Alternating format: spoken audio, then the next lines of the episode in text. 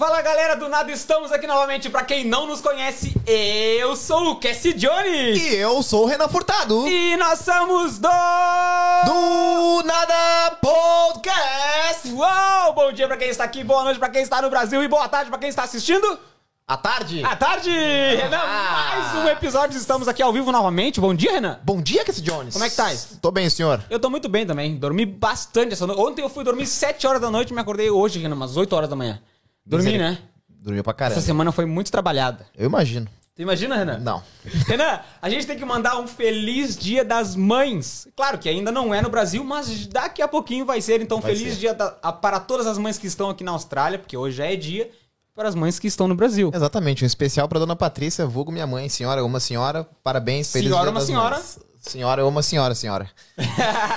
E pra dona Adri Patrícia, também, vulgo mãe do Cassie. Dona Patrícia, um feliz dia das mães pra senhora. E, claro, pra minha mãezinha, aquela que mata e morre pelos filhos dela. Te amo, mãe. Feliz dia das mães, viu? Logo, logo estaremos aí. O seu Renan, quando tu vai, pro- vai pro Brasil, Renan? Vou em julho, Cassie. Vai em julho, Renan? Vou. Nossa, que- eu tô com inveja. É verdade. Eu vou, Inveja vou dar um abraço na dona Adri lá por Vai, ti. vai ir lá na minha mãe? Vou lá na tua mãe, óbvio. Que Bater bom. aquele rango de domingo. Viu, mãe? Já vai esperando que o Renan vai chegar aí louco de fome. Renan, vamos falar do nosso parceirinho? Vamos falar do nosso parceirinho? Renan, aquele parceirinho que é o seguinte, pra galerinha que tá aí em Sydney, morando de aluguel faz anos, e tá pensando assim, pô, eu tô só gastando dinheiro com aluguel, e eu quero comprar o meu próprio imóvel. Com quem eles entram em contato, Renan? Exatamente, Cassie Jones. Você que já tem o PR, que é o Permanent Resident Visa, você pode, você está perdendo tempo pagando o aluguel. O que, que você pode fazer? Você pode entrar em contato com a Alci Newtal, nosso amigo Will, e arrumar um financiamento da sua casa própria, Cassie Jones. Esse aluguel que você paga semanalmente pode ser o, o- a parcelinha da sua casa própria, ali. então não perca tempo. Entre em contato com o Will da Alci Newtal, entra lá no Instagram, chama ele, que ele vai arrumar um financiamento correto pra você. Tu vai lá arrumar, ah, Will, meu orçamento é tal, tal, tal. Ele acha o banco co- certo pra você, faz todo o esquema, todo o meio de campo. E não cobra nada por isso de A você. consulta é de graça, galera. Vocês vão sentar com Exatamente. o Will, vão conversar com ele, ele não vai cobrar nada de vocês. Cara, vocês que estão pensando em comprar um imóvel na Austrália, vocês não percam de entrar em contato, não percam tempo de entrar em contato com o Will da Alcine Tal, viu? Ele, ele vai dar todo o Suporte. caminho pra vocês, todo o suporte pra vocês conseguirem pegar. Cara, o sonho do de conseguir o próprio imóvel aqui na Austrália, imagina. Casa própria tem- na gringa, hein? Quem não tem esse sonho, né, Renan? Quem não tem esse sonho? Galera, não percam tempo, galera. O link está aqui na descrição. Entre em contato com ele. Renan, ele que, como convidado, terminou a entrevista dele e ele já tinha mensagem no privado. Que loucura. O pessoal procurando ele. E do nada ele falou assim: não, eu vou fazer um. Vou Fazer um bem bolado aí com Vou fazer um vocês." bem bolado com vocês. então, galera, não percam tempo, viu? O link está aqui na descrição. Entre em contato com ele. Tem o link do site também, onde vocês podem calcular ali. Botam quanto vocês ganham, quanto que futuramente vai ser o valor da casa. Cara. É, é tudo muito simples. É só clicarem no link da descrição aqui. É verdade, vocês não perca mais não tempo. vão se arrepender. É verdade. Will! Abraço, junto. Will. Um abraço. Renan, Jones. Por favor. Cassie Jones, eu tenho a honra hoje, como é o dia especial, Dia das Mães, não poderia ter outra convidada aqui que não fosse ela, Jones. Ela que podemos dizer que é uma mãezona da comunidade brasileira, ela que abraça as causas aí, tá sempre ali ativa todos os dias, todos os dias, ajudando pra caramba. A gente não poderia ter outra convidada nesse dia tão especial, Jones. Eu tenho a Ela honra que de... aceitou de vir no Dia das Mães, Renan. Pra te ver como ela é uma mãe, mãezona, mãezona. Eu tenho a honra de apresentar Fer Rossi, a famosa Fê do Braca, Pedro Cassie Jones. Braca, ela que tá sempre nos comentários. Bom dia, Bom Fê! dia, gente. Que alegria estar aqui. Muito obrigada pelo convite. É um prazer. Queria já começar desejando um feliz Dia das Mães para todas as mães que estão assistindo, em especial para minha mãe, Mary Lu, que deve estar lá, ligadinha. Obrigada, gente, pelo convite de coração. Um grande beijo pra dona Mary Lu. Um beijo pra dona Mary. E Fê, sabia que pra começar, a gente tem um presente pra ti. Ah, tá brincando. É Por verdade. favor, por Tá favor, brincando. produção. Produção, passa Passa à o frente. presente dela. Ah, eu não acredito. Ah! Poxa, eu quero vir mais vezes. Fê, feliz Dia das Mães. Ai, gente, obrigada, de coração. Que lindo, eu amo flores. Um presente dos guri. Ah, Do produção nada, do nada um presente. Do nada, um Nada presente pra um ela. presente. Vou ficar segurando aqui. Amei mesmo, gente. Obrigada de coração. Vou deixar aqui do lado. A gente que agradece, Fê. Pô, aceitou vir no Dia das Mães. lindo. Não, é o No dia da- gente- A gente tinha que receber ela como presente, né? Muito obrigada, obrigada mesmo. Ah, eu amo presente. Fê, por favor, pra quem não conhece a Fê, Quem é a Fê? De onde ela vem no Brasil? Quanto tempo de Austrália? Conta um pouquinho pra nós. Então, eu sou a Fê, eu tenho 36 anos, já tenho um filho de 18 anos, tenho uma filha de 10, a Gabi e o Gustavo. É, eu vim para a Austrália tem 4 anos e 8 meses. A decisão foi um pouquinho. Não era muito o que eu queria, mas era o que a minha família queria naquele momento. Então, o Hugo e o Gustavo ficaram lá. Pô, surgiu uma oportunidade de trabalho na Austrália, vamos para lá e tal. E aí a gente veio. Estamos nessa missão aí quatro anos, oito meses. Eu sou do Paraná, nasci em Cianorte, uma cidadezinha bem pequenininha, que ninguém nunca nem ouviu falar. Eu já ouvi falar. Ah, não acredito. Já. Já? Paraná. Eu joguei um tempo no Paraná, três meses. Você jogou? Eu que tive- time que morei, você jogou? Eu morei no Paraná lá. Ah, não sabia. No Paraná. No Paraná Clube? É. Ah, legal, legal. É as do sul também, então, né? Do Sul. Não Sul, tenho tia? mais base. Mas é isso aí. Vim pra cá, é quatro anos e oito meses, e aceitei essa missão. No primeiro ano foi muito difícil, não consegui me adaptar muito bem na Austrália. Tipo, eu achava, eu tinha muita saudade da minha família, sou muito ligada em família. Porém, aqui eu fiz uma família nova, que são todos os brasileiros que estão aqui. Então, isso é essa coisa de mãe, realmente, esse coração de mãe. Então, aqui eu fiz uma nova vida com o apoio da minha família, claro, que está no Brasil sempre. Boa. Com certeza. E por favor, câmera, vem na câmera dos guri, produção. Ei, já deixa o like de vocês nesse vídeo, que é muito importante pra nós. Quem E- não se inscreveu no canal, Renan? Se inscreva no canal, por favor, e deixa e ativa o sininho também, né, Cassie Jones? E o pessoal que está vindo através da Fê, comentem bastante aqui. A gente quer histórias da Fê. É. A gente quer os Sabe comentários a Fê da lá família. pequenininha, Renan. Era A adolescente, Renan. Conta as histórias dela pra nós. A gente vai ler aqui ao vivo. A gente vai interagir com vocês. Então, por favor, não deixem de contar histórias da Fê pra nós, viu? Muito obrigado. É, o mais engraçado é que meu filho tá online e ele sabe as minhas piores histórias, eu tô com medo. Ah, Vou aproveitar o momento. Qual que é o nome do seu filho? Gustavo. Foi ele que nos encontrou na internet, foi ele, foi. mas tu Ele fica que nos- zoando eles no- nos stories lá também, né? Ah, é, né? Então, Agora é o dia da vingança chegou. Dia das Não. mães, que dia pra ter uma vingança? Gostaria de, a gente gostaria de mandar um abraço pro Gustavo, porque foi ele que nos encontrou na internet, Exato. falou pra Fê e a Fê nos convidou. Vocês que pegaram tudo no meio, da- no meio do caminho, galera, foi assim. O Gustavo nos encontrou na internet, eu e o Renan. E aí ele falou: Mãe, tem uns guri muito engraçadinho aqui na internet, boa." gente boa. Por que, que tu não entrevista eles? Então a gente deu uma entrevista pra elas no Instagram, que ela já vai contar já já o que, que é o Braca pra vocês. Aham. A gente deu uma entrevista pra ela e é claro que hoje é a vez dela, Renan, responder as perguntas. É, hoje a gente vai, hoje a gente vai descascar aí. Vamos descascar, Renan? então, um abraço pro Gustavo que nos encontrou na internet, viu? Muito obrigado por ter juntado, é, feito essa amizade aí. Que ela que essa veio, ponte. Ela, ela que já vem cobrando a caneca dela que faz tempo. Sim, Hoje sim. ela veio veio buscar. buscar pessoalmente. Vim. E vou levar dois tipos diferentes. Ela chegou aqui e falou: Nossa, mas essa caneca é nova. Ela Essa já é quer essa aqui. Essa aqui. A Fê, conta um pouquinho pra nós como que era a infância da Fê, porque hoje a Fê tá na Austrália, Aham. fala inglês, tem família, mas conta um pouquinho pra nós como que era lá a infância da Fê. Então, é, eu não tenho assim uma história triste pra contar, pra dizer, nossa, passei dificuldades. Bom, não, a gente quer, assim, bom, a né? gente quer histórias felizes, Felizes também. também. Porém, assim, a minha infância foi um pouquinho conturbada no sentido de que eu era filha de bancário. Meu pai sempre foi gerente de banco e minha mãe, ela trabalhou um tempo no banco também, mas ela trabalhava como professora. Então, é, cada dois anos o meu pai mudava de cidade. Eu até fiz um cálculo aqui.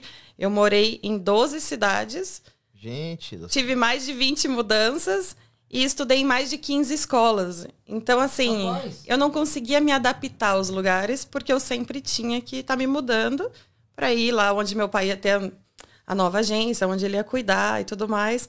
Então, eu estava sempre me mudando, sempre em movimento, sempre essa coisa de mudança, né? E aí. Então, assim, a minha infância foi muito legal, porque eu conhecia muitas pessoas, tive oportunidade de ir para vários lugares. Porém, eu não conseguia criar raízes, igual todo mundo. Ah, eu tenho um amigo de infância, não sei o quê. Ah. Eu não conseguia ter isso. Então, assim, eu tenho várias pessoas que eu conheci ao longo da minha jornada. Porém, eu não consegui criar raiz em uma cidade, em um lugar. Então, foi uma infância assim. Para mim era divertido, né? Meus pais trabalhavam muito. Então, eu ficava muito em casa com meu irmão ali. Meu irmão sempre foi um apoio ali também. Então, mas assim, foi, foi uma, uma infância rica no sentido de muito amor, muito carinho, meus pais muito presentes. Porém, eram os pais que trabalhavam muito. Então, e meu pai e minha mãe sempre nos deixavam próximos do trabalho que eles faziam, sempre mostraram pra gente, apesar de nós não termos dificuldades financeiras, eles mostravam como era a vida. Nunca, nunca deram pra gente o sol do melhor, entendeu? Eles mostravam como era ter dificuldades, como não era fácil. Então, isso nos fez valorizar cada coisa que a gente tinha. Então, não era assim, porque todo mundo tem aquela história, não, eu vim da dificuldade, eu vim não sei é. o quê, tive não sei o quê. Eu, eu, eu, acho muito legal. Às vezes eu falo assim, eu queria ter uma história assim é, para contar. né?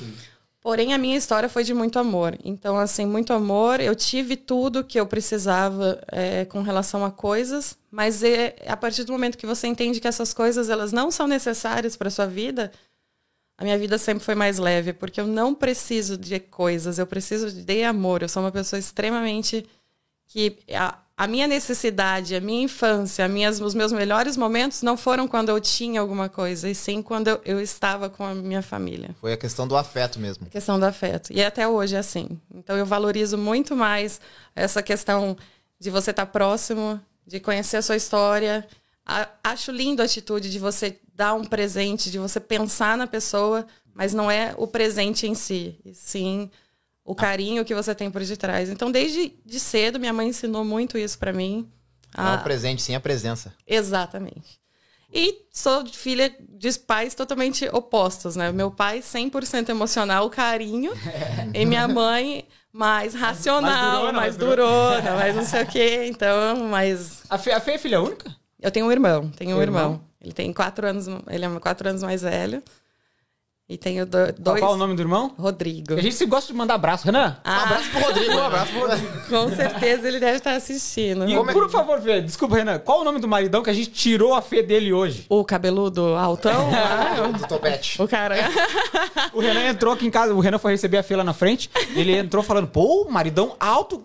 Cabeludo, Cabeludo Maromba, maromba. Marombas, hein? É Como que é o nome do maromba? Hugo. Hugo, um abraço pra ti, cara. Desculpa a gente ter roubado aqui umas horinhas da Fê, mas já, já ela vai estar contigo, viu? Eu vou, já vou dar um spoiler aqui, ele já tá aqui comentando. Ah, ele já tá, Renan? Já, já, ai, já vou, ai, já vou ai, me meter aqui, ele botou assim, vocês podem escolher que tipo de história vocês querem. Temos de todas as categorias pra compartilhar. Uh, é isso que a gente gosta. É Rodrigo, né? Rodrigo. Hugo, o Rodrigo é meu Rodrigo irmão. irmão. Rodrigo é irmão. É idade, né? É idade, tá pegando, tá pegando, tá pegando. Tá pegando, tá pegando. É o frio, é o frio.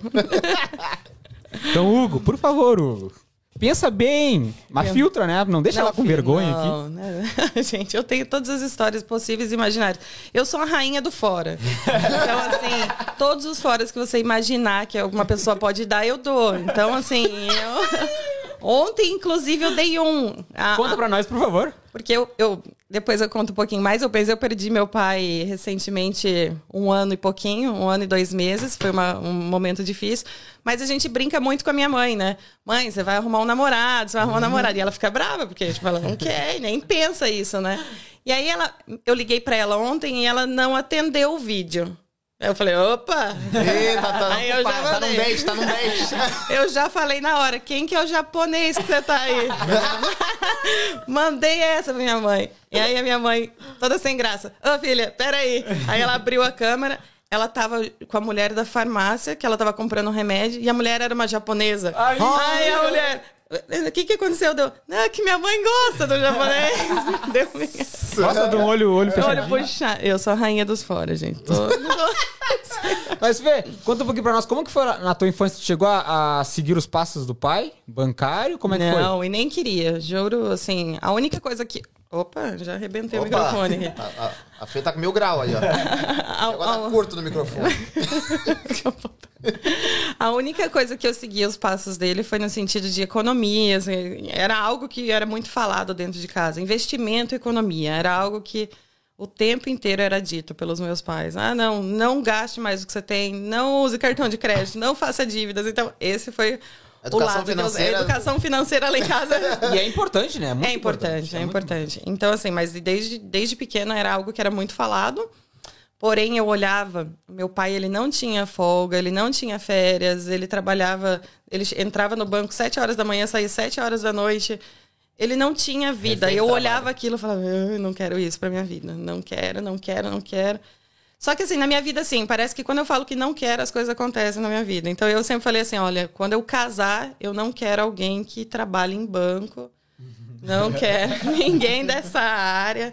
Então. E aí foi tudo ao contrário. Tudo que eu imaginei foi ao contrário. Então, assim, eu fui pro lado do design. Eu sou formada em design, é, em designer gráfico. E também tenho outra faculdade de gestão de pessoas, mas eu fui totalmente para outro lado. E aí, quando eu casei, o meu marido foi trabalhar no banco. Aí eu falei, ah, não, não. Eu achei eu... que ele era fisiculturista, bicho. Você viu? Ah, não é? Ah, Não. tem toda a estrutura pra O modelo capilar também não. Não.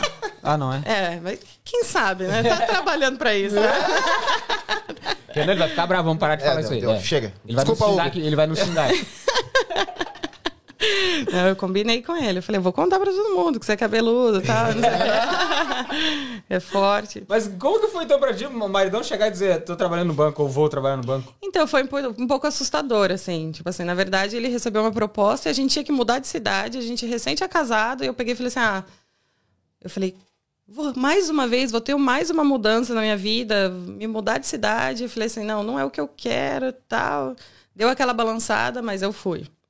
E aí... Aí começou de novo, troca-troca de Mas cidade. vocês mudaram, tipo, pra muito longe da cidade que tu já estava? No Era dentro do Paraná Dentro ainda. Eu do morava Paraná. em Maringá, a gente foi pra Maria Curitiba. também é de Paraná? Também, ele é de Mas Paraná. Paraná? Ele nasceu em Cuiabá, ele não conta pra ninguém, mas ele fala que ele é de Paraná, mas é. Ele nasceu em Cuiabá. Mas o sotaque é do sul. Eu acho que a gente nem tem sotaque, eu acho que nesse negócio de a gente ficar mudando muito. Mas eu falo porta, porta, é, não, tem o interiorzinho ali. Mas, e aí casamos tal, e fomos pra Curitiba, ficamos lá, ele trabalhava no banco, só que ele era na área de Haiti, né? Então sempre no banco, na parte de trás, mas trabalhava Sim. bastante também. E aí, um belo dia ele chegou em casa e falou: ó, recebi uma proposta na Austrália. Eu falei, o quê? Onde é a Austrália? Onde é a Austrália? é- O que, que é isso? E foi bem assustador, né? Eu peguei e falei, não, não quero mais uma mudança. Ah, a gente separa, vai sozinho, não tô afim. Sério? Ah, não... foi assim o início da conversa? Foi, porque eu sou muito ligada à minha família. E aí eu falei Ah, assim, é, não cara. vou deixar meu pai e minha mãe aqui e tal. E aí, numa conversa com meu pai e com a minha mãe, eles falaram assim: não, o Brasil não tá tão bom. É. É, vão, a Austrália, não sei o quê. Daí, tipo, era o apoio que eu precisava, entendeu? Daí eu falei, caramba, meu pai e minha mãe estão apoiando. Então, acho que agora é a hora de. E nesse tempo a Fê morava com os pais. Não, quando pra vir pra Austrália, não. Ah, não, não Não, não, não, não. Meus Sim. pais moravam em cidade separada. Ah, tá. Mas mesmo assim, a ligação com Sim, eles sim, sim. muito forte. Então. Mas aí vim pra Austrália. Encarei. Meus pais vieram juntos. Esse foi o legal. Eles vieram juntos? junto. Não. Cara, Gente, já é um privilégio. Eu, eu acho que por isso que os pais apoiaram, Renan. A gente vai juntos, né? Vamos dizer, não, vai, vai que a gente vai juntos. Vocês não estão Já vieram entendendo junto o de cara, foi, já ou vieram depois? Não, eles vieram juntos. Mesmo dia? Junto, no mesmo dia. Não, vieram chegaram de junto. família Esse é o sonho de todo mundo, Nós hein? tínhamos 16 malas. Vocês entendendo. Caramba, a família inteira Porque veio. cada um tinha direito a não sei quantas malas, na época podia mais e não sei o quê, e viemos. Eu tava me mudando, né? Eu sabia que eu já tava vindo, porque a gente já veio sponsorado. Com seis meses a gente já tinha nossa residência, então eu já sabia que eu ia ficar na Austrália. É. Sim, sim. Então eu trouxe uma. Cara, eu trouxe até secador, eu nem sabia que a tomada era diferente. Teve que colocar tudo fora quando chegou eu tive aqui. que jogar tudo fora, trouxe um monte de coisa. E aí veio meu pai e minha mãe, eles vieram opinar. Não, aqui não, esse Sério? lugar sim. Então a gente pegou um Airbnb quando a gente chegou, ficou nesse lugar. E aí, meu, vocês sabiam quando vocês vieram pra Austrália que pra você ir morar numa casa, você tinha que fazer aquela inspection e que tinha mais gente? Sim, Vocês sim, vocês sim, já sabiam Ah, não, disso? sa- soube sabia, chegando sabia aqui. Não, sabia não. Ah, o, o Hugo falou, vamos lá visitar uma casa, vamos. Quando eu cheguei lá, tinha umas 20 pessoas. Aí eu É falei, tipo um que, que leilão." é isso? E aí você tem que dar, fazer a aplicação e você ainda corre o risco de não ter Nossa, a casa. Renan, hoje é a primeira vez que a gente tá recebendo um convidado que te- tive, teve os perrengues do início com os pais, Renan. Vai ser uma história Ah, totalmente é, diferente. Exatamente, totalmente Porque a maioria dos convidados vem sozinho, passam os perrengues sozinhos, escondem os perrengues dos pais. Exato. É, não, e hoje não a- pode esconder não. de ninguém. Hoje a Fê vai poder Não pode compartilhar, tipo, eu não escondi nada dos meus pais. Sim. Nossa, hoje a conversa vai ser muito diária. Tô gostando, Renan. Tô gostando. Ela já, já realizou o sonho de todo, que todo mundo quer, que é trazer os pais de cara. Com certeza. Trouxe, graças a Deus. Eles te vieram. trouxeram, na verdade. Eles que trouxeram. é. Mas, Fê, antes, antes de já contar ah, como que foi a chegada, assim, Aham. todo mundo tinha inglês, ninguém falava inglês, como que era? Porque o teu marido já foi, conseguiu um emprego, é. como é que era? O, o Hugo, ele já trabalhava, ele trabalhava no HSBC, então ele lá ele já trabalhava para os Estados Unidos e para a Índia, ele cuidava de outros países. Então ele já trabalhava em inglês, então ele já falava nos, nos 10, 15, 15 anos, acho que ele trabalhou lá, ele falava inglês, já ele já tinha essa fluência. Eu coloquei os meus filhos sempre, desde pequeno, na escola inglês.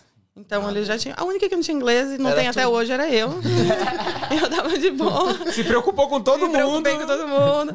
Não, na verdade, assim, eu estudei ali alguma coisa, então assim, eu falo, passar fome eu não passo, não, me viram. Eu, é. Mas quando. Quanto gente... nível de inglês? Nível de não passar fome. Nível de é. Mesmo meu, não se preocupe. É. Tamo junto. Nosso nível de inglês não passo fome, não passo fome. Mas eles já vieram com o inglês, assim, que foi essencial, assim. Essa, é. essa é uma preocupação, assim, que todo mundo fala assim, ah, vale a pena? Vale. Porque, assim, a, a, minha filha, apesar de tudo, ela tá com 10 agora. A gente veio, ela tinha 5 aninhos, 4 anos e meio, 5. Então, para ela, não tinha como eu ficar ensinando muito inglês, porque, tipo, não, ela é. não tinha isso. Porém, eu ensinava as coisas básicas, como ir no banheiro, como pedir água, porque meu desespero é ela. Na escolinha, sim, ela não conseguia se virar. Mas, meu, eles tiraram de letra. Eles têm mais facilidade ainda, né, criança? É porque a, o cérebro da gente é uma esponjinha, né? E quando a gente vai ficando mais velha, essa esponjinha é, vai, vai desgastando. desgasta. E quando você é criança, é, ela criança, tá limpa, tudo né? que é informação, a criança tá captando, né? Exatamente. Então, assim, ele com seis meses, a fluência né, já tinha. Já, tava, tava já não tava passando fome é. na escola. E o... Foi, tem, tem uma história até engraçada, que quando a gente chegou... Eu gosto muito de massagem. E aí eu fui com meu filho num lugar no shopping. Tem, aqui tem tipo umas casas de massagem. Gente, não é nada brasileiro, tá? É um lugar sério. É, casa de massagem. A casa de massagem. E aí, para fazer massagem, e aí eu falei assim. Ah, eu olhei pra mulher e falei assim. I need to remove my legs. E eu lembro que meu filho estava do, la do lado. Eu perguntei para ela que eu queria saber se eu precisava tirar minhas calças, né? Mas eu, na verdade, eu falei, eu preciso retirar minhas pernas. e o meu filho do outro lado, que estava só numa cortina dividindo, ele ouviu. Ele começou a passar mal de rir. e a mulher falando para mim... Ah, tem uma prótese? É o e daí, quando eu falei que se eu precisava remover minhas pernas, ela falou que não. Aí eu fiquei de calça, deitei lá na maca dela. Ah, your pants. Eu, ah, your pants. Ah, tá. Tem uma... Eu só imagino o filhão, Renan, ouvindo isso e se mijando de tanto rir. Pá, que vergonha, ele, mãe. Ele, ele, não quis nem entrar pra ajudar, ele deixou... Não, ele... Meu, Deixa eles... ela passar esse papelão, essa. Até hoje eles deixam, eles são... Até de... hoje eles não, deixam. e eles tiram sarro, é bem engraçado. Hum. Mas é assim, é uma, é uma coisa familiar muito boa que a gente tem, entendeu? Então a gente tem essa liberdade.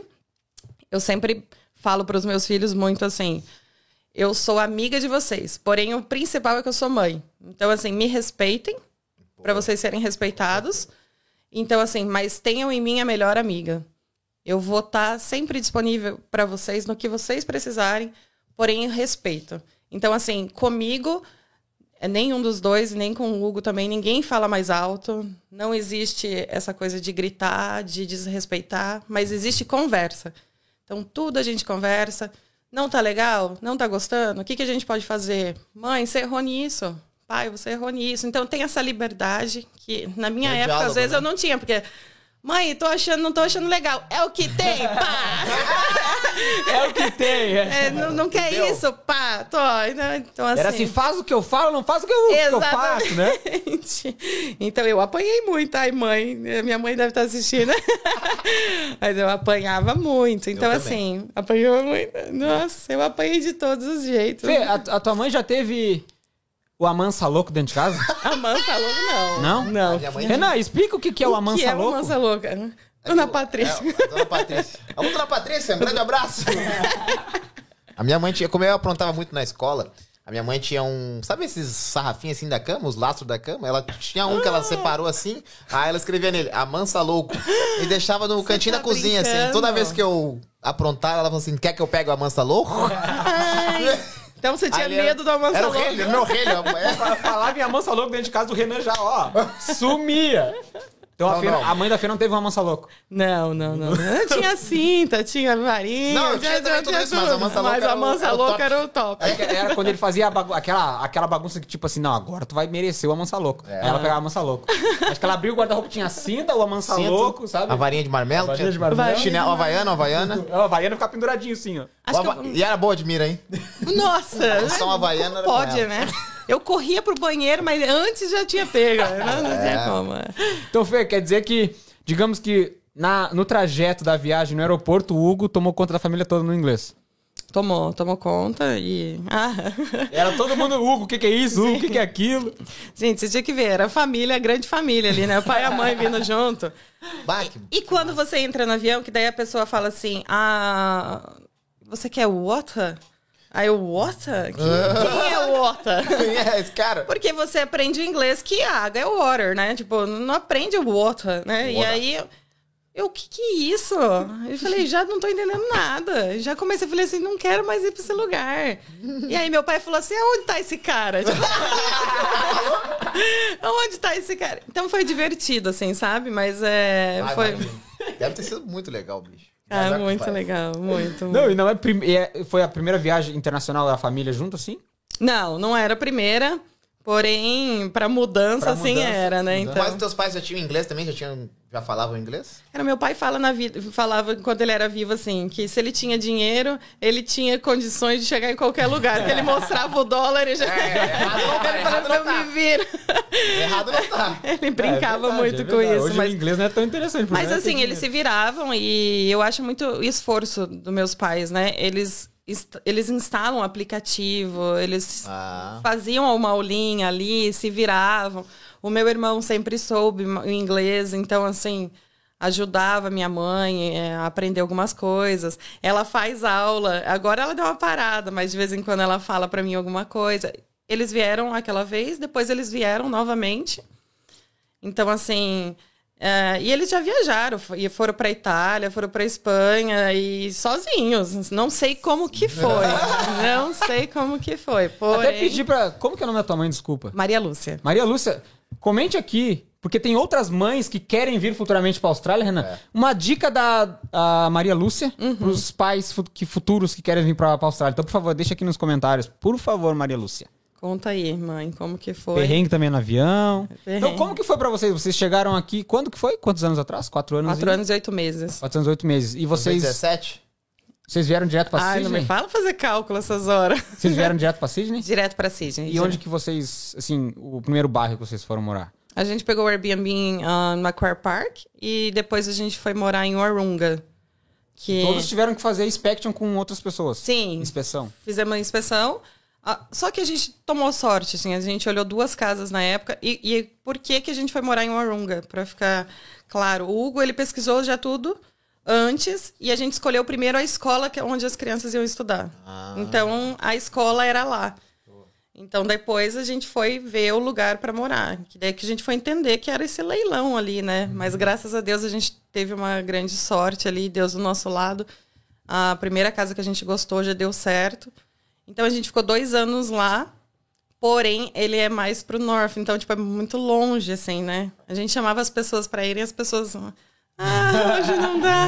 Muito. Hoje não dá, não sei o quê. Então, tô com parecendo uma coisa aqui do nada pra fazer. Exatamente. E aí foi quando, há dois anos e meio atrás, a gente veio para Brighton, que é totalmente o oposto. E aqui tem mais brasileiro, né? Então tem mais a nossa cara. Brighton, que é dois minutos daqui. Dois minutos. Cara, nossa, eu coloquei no GPS, agora que eu tava vindo pra cá, deu quatro minutos. Já menti, viu? cara Eu do falei gol. Já dois. menti, é falou quatro. dois, é quatro. Dois é de madrugada quando não tem trânsito. Ai, Tem trânsito, é. Às três da manhã. É porque agora tava muito trânsito. Mas, ah, essa foi a jornada aí com a família. Então, e encorajo. Se tem pai e mãe que tá assistindo e que tá pensando em vir, ah, não, não quero ir, não venha. Hoje a Austrália tá liberando aí algumas coisas mais fáceis para ter um visto aí com quem traz o pai e a mãe, entendeu? Então, verdade. observa isso. E se tem essa vontade, vem, porque a comunidade brasileira aqui ela é muito grande, tem pessoas é, na melhor idade aqui, é, e tem grupos, e as pessoas saem, as mães se divertem, os pais, então assim, venham. Com Fê, certeza. como que foi a adaptação do Gustavo? Porque ele chegou com 14 anos de idade, foi mais É, ou menos 13, isso? 13 anos. 13 anos de idade. No Brasil, ele, ele teve uma. Como é que se diz? Ele tinha amizades, sabe? Falando, sempre falando português. Como que foi aqui o Gustavo entrar na escola com 13 anos de idade? Cara, tem uma coisa que eu não falei ainda, mas assim, um apoio foi essencial a... da igreja que a gente frequentava. E aqui na Austrália, a igreja que a gente frequentava no Brasil existe da língua portuguesa. Então foi de extrema importância quando a gente chegou esse acolhimento, e principalmente para o Gustavo, porque com 13 anos você, tipo, tá naquela idade, né, que tá despertando a adolescência. Porém, eu tenho um filho muito maduro para a idade dele, assim, né? Tem lá, não, não vou ficar dando É, toda a ele moral, tá, não. ele, tá ele tá comentando aqui. Tá comentando? É. Ah, isso aí, mano. Então, depois dessa história aqui, o Renan já vai dar uma passada nos comentários pra gente não perder nenhum. Sim, e aí, então, assim, a igreja foi essencial. A igreja, ela, até hoje, a igreja que- que a gente frequenta, então, ter uma comunidade, ter uma rede de apoio é muito importante. Então, eu creio, assim, que toda a comunidade ali naquele momento foi muito importante para nossa jornada aqui, tanto para nós, mas principalmente para as crianças, assim. Então, para as crianças não, porque ele já não é uma criança, mas ele vai ficar bravo comigo. Ô, né? Gustavo, bebezinho da mamãe. Alô, Gustavo, Bebezinho, bebezinho. meu pipipi. mas ele é, mas assim, com certeza foi, foi de extrema importância e aí na escola ele era diferencial, entendeu? Então imagina, É por só isso que eu perguntei, porque Renan, cultura é muito diferente. muito diferente. Chega um brasileiro, 13 anos aqui, Chega. Renan. Ah, tem um molho, tem um Ele é o molho. estourado da escola, eu tenho certeza absoluta. Ele tem Cara, um molejo, com né? certeza. Não. E aí, tipo, na escola que eles estudavam tinha só australiano. Então, o Gustavo chegou. Ele tinha um pouquinho da vergonha do inglês, porque o inglês aqui é mais britânico e ele aprendeu o inglês americano. Americano. Porém, ele se deu super bem, super rápido e já fez amigos ali muito fácil. Ah, e pras meninas né, era o diferencial. É o brasileiro. É, Brasileiro no meio das australianas. Renan, imagina com, aquele, com aquelas roupinhas que eles vão pra escola, Renan. Esses, esses dias a Fê Ai, postou uns sim. stories com ele. Eles vão de gravata Vão de pra gravatinha. escola. Imagina, É. nossa, se fosse Ele é eu, todo Renan. estiloso, eu ia ó. andar assim na escola, assim, ó. é, Renan. Com a manga remangada aqui, gravatinha. Estilo rebelde. Mas aí eu achei que tava demais, entendeu? Daí sabe o que eu fiz? Coloquei ele numa escola que só tem menino. Ai. Mentira! Ah, pobre homem. Colocou mesmo? Aqui sim! É mesmo? Ele fica puto. Aí, Gustavo, só tem amigo homem, Gustavo.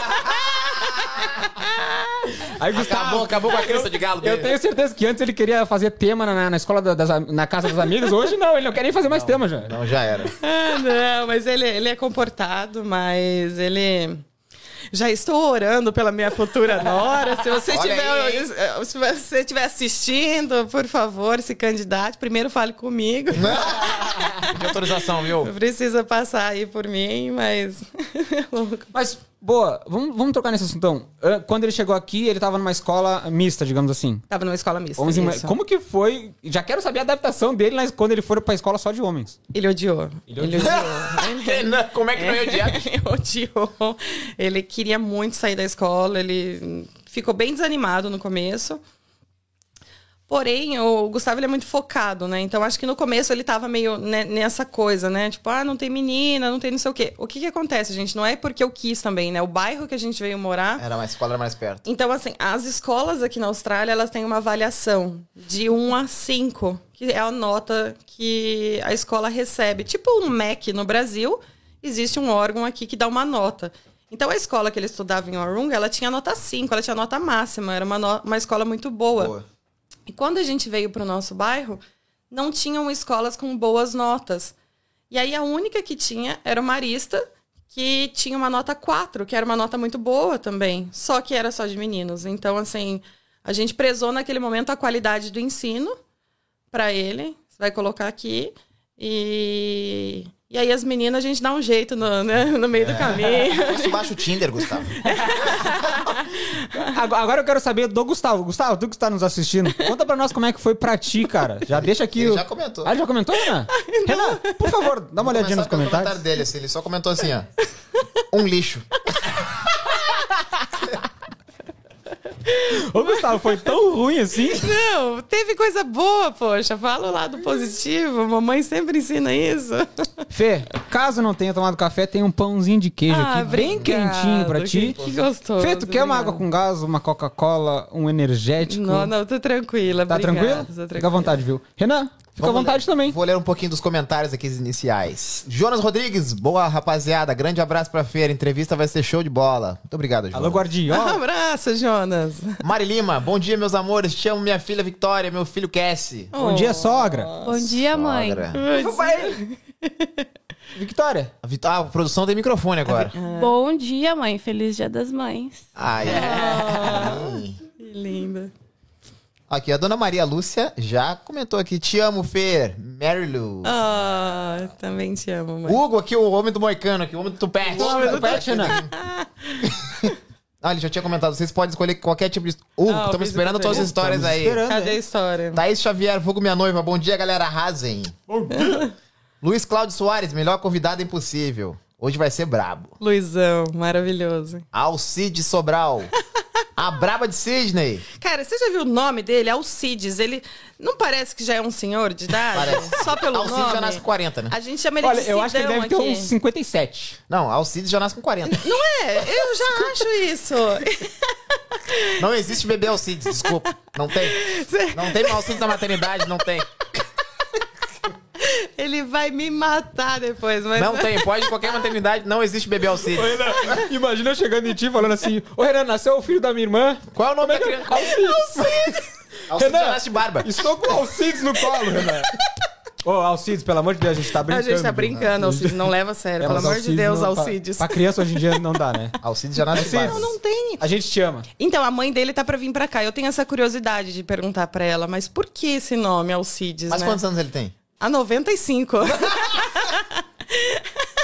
Só no nome. só no nome. Ele tem 32, se eu não me engano, mas só no nome já é 90 e pouco. Alcides, a gente tá brincando, pelo amor de Deus, Alcides. Não, não pode Não brincar um mesmo. Às aí, vezes viu? eu tô passando na rua, daí eu vejo algum australiano assim, daí eu filmo assim, vejo bem uma pessoa de idade, assim, daí eu falo, ô, seu Alcides, a pessoa não entende. Aí o cara cumprimenta e eu mando pra ele. Não, o seu Alcides, o Alcides, quando vai registrar, já vem o seu na frente, né?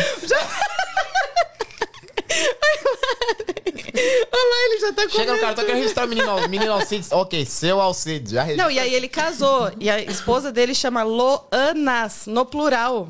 Loanas. Imagina o casamento desse casal.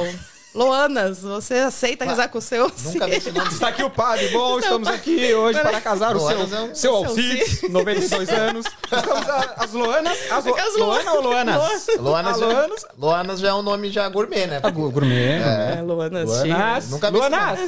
Aí a mãe pensa vai chamar duas, vai entrar, vem só uma correndo assim. Mas vocês têm que conhecer. O melhor churrasco aqui na Austrália é do, do Sr. Alcides. Ah, mas- Gaúcho? Mas aí eu vou discordar. Não, é de São Paulo. Vai ter uma briga aqui. Vai ter uma o melhor briga? ga- churrasco de São Ah. Paulo. Vamos, vamos brigar. Cara, você Vamos tem que aproveitar ver. o momento, Renan. Já é aproveitar o momento que ela falou. O melhor churrasco da Austrália é do Bagual, que é esse idiota. Bagual Ai. Brazilian Barbecue! A gente, a, gente, vai- a gente vai falar que é o melhor porque é o nosso parceiro hoje. E a gente vai falar o porquê que ele é o melhor. Tá, então conta pra nós. Como é que é o nome dele? Alcides. Seu Alcides. Seu Eu quero saber Alcides. se o seu Alcides, quando ele vai fazer churrasco, ele leva churrasqueira na sua casa, ele leva carvão, ele leva carne. Caramba. Ele faz isso? Ele não, Não, faz, não. porque o Bagual faz. E o Bagual Brazilian Barbecue é aquela empresa que é o seguinte, se vocês estiverem fitness, vocês não estão comendo a gordurinha do churrasco, o que que eles fazem, Renan? Eles fazem um churrasco pra galera que é vegetariana também, que é esse idiota. Mentira. Não como carne, não tem problema. Tu tá inteirado no churrasco do Bagual também. Não. E sem contar o prato de saladas, tem, tem um buffet de saladas, arroz, tudo que tu selecionar, o Bagual leva até tua casa, que é esse idiota. Desculpa, seu Alcides. Galera, vocês Já estão querendo comer o Alcides. melhor churrasco da Oceania. Entre É com o Bagual. com o Bagual Brazilian O Barbecue. link tá na descrição desse vídeo. Mentira. É. Então clique no link, link da descrição. Mas é só vídeo. ligar e ele vai lá? Só ligar e ele vai na sua casa. O Alcides não vai. O Alcides não vai na Tem que sua agendar com casa. antecedência. Não, o Alcides tem que ir na casa O Bagual tem agenda muito cheia. Ah, mas eu Ah. quero esse link. Vou. Não, mas é verdade. Vocês que estão querendo fazer o aniversário... Por exemplo, o aniversário do Gustavo é daqui a algum tempo. Quando é o aniversário do Convidar os Dia amigos dois de dele da agosto. escola. Dia 2 de agosto é o Tá aniversário do. Gustavo. E o Gustavo, ele quer mostrar pros guris da escola dele, mas aquelas guriazinhas que eles têm contatinho também, Sim, né? claro. O melhor churrasco do brasileiro, aquele lá do sul do Brasil. Sim. É só montar um grupo de 20, 30 pessoas e entrar em contato com o Bagual Brasilian Barbecue. Ele vai falar pra ti, ó, quantas pessoas são? Ah, 30, 40? Beleza, eu vou levar tantos quilos de carne. Quer salada Ele também? organiza Quer arroz tudo. também? Ele organiza, Organiza tudo. tudo. Ele chega com tudo na tua casa, faz o churrasco, alimenta vocês, limpa e vai embora. É verdade. Meu Deus do céu. Um abraço pro Guilherme e pra Júlia aí do Bagual. E um abraço pro seu... Alcides. Alcides. Renan, por favor, continua aí. Vou ler mais uns aqui. Richard Valenca. Fer é uma referência para os brasileiros aqui na Austrália. Ah, o Richard é o meu pastor, é querido demais, maravilhoso. Hugo, Hugo Ribeiro, esta fera aí, bicho. Cabeludo. Mais além, peçam pra ela fazer um review do banheiro público de Rockdale. Ela tem propriedade pra responder. Já vai ficar Já, aqui. já lançou uma. Já Já- lançou Olha, Vai contar daqui a pouco. Ó, esse aqui também já vem com o seu. Seu... Setembrino Luiz Gonzaga Filho. Alô, seu setembrino! Setembrino. Bom dia a todos. Convidada super alto astral. boa. Um abraço, setembrino. Maria Lúcia, dona, vulgo dona sua mãe, mandou aqui, ó. Foi experiência muito boa. A Austrália é tudo diferente do Brasil. Mas muito interessante, um país organizado. boa. Gustavo apareceu. Hahaha, mandou aquela risadinha sem graça. Né? Aquela receita tipo assim, eu não queria, mas eu vou só pra... Aí o seu Hugo aqui, o, o seu Hugo, o Hugo ainda tem, tem. O Hugo ainda tá... Fisiculturista. Fisiculturista. Ah, não dá pra chamar de seu. Pode, pode botar o seu na frente do Hugo? Não, Hugo acho que não, acho que tá ok ainda. Tá ok ainda? Ainda. É, chega cabeludo ainda? Como é que vai botar o seu na frente? Hugo é um- o Gustavo é um bom partido, ele meteu. Ele é, Gustavo. é- Doug Mendes, maior saudade dessa resenha. Melhor podcast, cê é louco. Valeu, Doug. Valeu, Doug. Tamo junto. Doug Funny. Abração. O Ígaro Kikarelli. Manda um beijão pra Fer de toda a nossa família. Eu, Dani, Cauã e Gustavo. Ah, Não, acho que é meu, eu Ticarelli. Ticarelli. Ticarelli. Ticarelli. Ele joga futebol com vocês. Olha, alô, Icão. Tamo junto. Um abraço pra ti, pra esposa e pros gêmeos. Gêmeos. Ai, lindo. Alcide Sobral Santos. O seu Alci. Alô, seu Sou Alcides. Alcides é nome de tiozão mesmo. Ele sabe, ele não tem nem como falar que não. Se falar que não, não tem como. Fê, fala Diga pra nós o que, que é o Braca, por favor. O Braca, vamos lá. O Braca é uma associação de brasileiros. Há 28 anos atrás existiam os brasileiros que chegaram aqui e eles não tinham o apoio da comunidade. No sentido de, tipo, o que, que a gente vai fazer com os brasileiros? E aí uma galerinha se juntou e fizeram essa organização. E o Braca veio trazendo carnaval, trazendo festa junina, trazendo Brazilian Day e trazendo os principais eventos culturais que o Brasil tem, trazendo para a Austrália. Então, há mais de 20 anos aí, o Braca sempre foi referência nisso. Tanto que quando eu cheguei aqui na Austrália, eu conheci o Braca para um Brazilian Day. E eu lembro que estava tendo um show de, de pagode na época, se eu não me engano era Catinguelê, uma coisa assim. Que eles vieram para cá, e aí estava tendo um show deles. E é uma festa que eles faziam para mais de 10 mil pessoas na Darling Harbour. Então, tipo, eu fiquei assim impactada. Falei, caramba, Caramba. que lugar legal, né? E aí foi quando eu entrei em contato com eles. Eu, eu comecei a trabalhar como voluntária como designer, há quatro anos atrás lá com eles, e nunca desgrudei. Então, o Braca tem essa função de trazer a cultura do Brasil. Porém, nesses últimos dois anos, com a pandemia, mudou um pouco o foco. Porque como a gente não podia fazer festas e realizar isso tudo, a gente pensou, como que nós vamos ajudar a comunidade nesse momento? Foi aí que eh, teve a necessidade de fazer um programa que chama Braca Mind, que é para ajudar os brasileiros que estão aqui com terapia. E nada melhor do que você ter uma terapia com uma, com uma brasileira, com alguém que fala a sua língua. Porque é difícil a gente falar, às vezes, dos nossos sentimentos em inglês, né? Verdade. Então, nesses dois anos, é, esse projeto foi de extrema importância. A gente ajudou muitos brasileiros com terapia. Então, ainda existe esse projeto. O consulado tem essa parceria, assim, de estar indicando, olha, tem alguém precisando. Então, a gente coloca sempre em contato. Então, o Braca, ele é, hoje, atualmente, muita coisa de referência. A gente não tem conseguido ainda retomar as festas. Nós vamos retomar agora uma ah, em setembro, se eu não me engano. Algum spoiler? Independence Day. É, Em setembro, tem um em agosto também. Ah, vamos, nós estamos indo com calma, entendeu? Mas a ideia está aí. Trazendo novamente a galera do Brasil, trazendo artistas consagrados, para a gente poder voltar. E é que tá todo mundo meio assim ainda, né? Sim. A gente não, não acostumou a sair mais, né? A gente tá É. meio fechado e quando tem um grande evento a gente fica naquela, será que vou, será que não vou? Então a gente está aí, fez uma pesquisa para a gente conhecer um pouquinho mais de quem são os brasileiros que atualmente estão aqui, quanto que as pessoas estão dispostas a pagar por um show, por alguma coisa assim, para a gente saber o que, que a gente pode fazer para a comunidade nesse momento com relação a isso. Então o Braca é isso, cara. É, é amor, é união, é onde a gente é, leva é, um pouquinho do Brasil para a galera que está aqui. Ah, tô com um problema, não sei aonde resolver. Vai lá com a galera do Braca, que lá O Braca dá o Somos- suporte. somos todos voluntários, porém é um trabalho árduo, e, mas com muito amor e com muito carinho. Então é esse suporte para a comunidade. Ô, E aproveita para falar um pouquinho também do teu trabalho como designer. Então, eu tenho uma empresa que chama Fair Host Designer. É, e eu trabalho com isso, fazendo, criando marca, é, dando suporte é, para quem já tem a marca, para se posicionar no mercado. Consigo fazer uma análise ali, o que, que não está legal, o que, que dá para melhorar. Então, essa é a minha parte de- do meu trabalho gráfico e, de designer. Com a tua chegada aqui, Uhum. tu falou que teu marido ali, o o Hugo, ele foi trabalhar no banco, digamos assim. Ele já veio, já veio com emprego. Aqui ele veio para trabalhar na Amazon. Na Amazon. Na Amazon, isso. Sim, ele já chegou com emprego. Quando Uhum. tu chegou aqui, como é que tu chegou até o BRAC? Foi por indicação? Tu chegou aqui, tipo, sem o emprego? Tu- quanto tempo tu ficou? Então, na, na igreja, é, eu frequentei a igreja e ali é, é essa coisa, né? As pessoas já estão ali há muito tempo, então ele tem esse apoio, né? Da galera.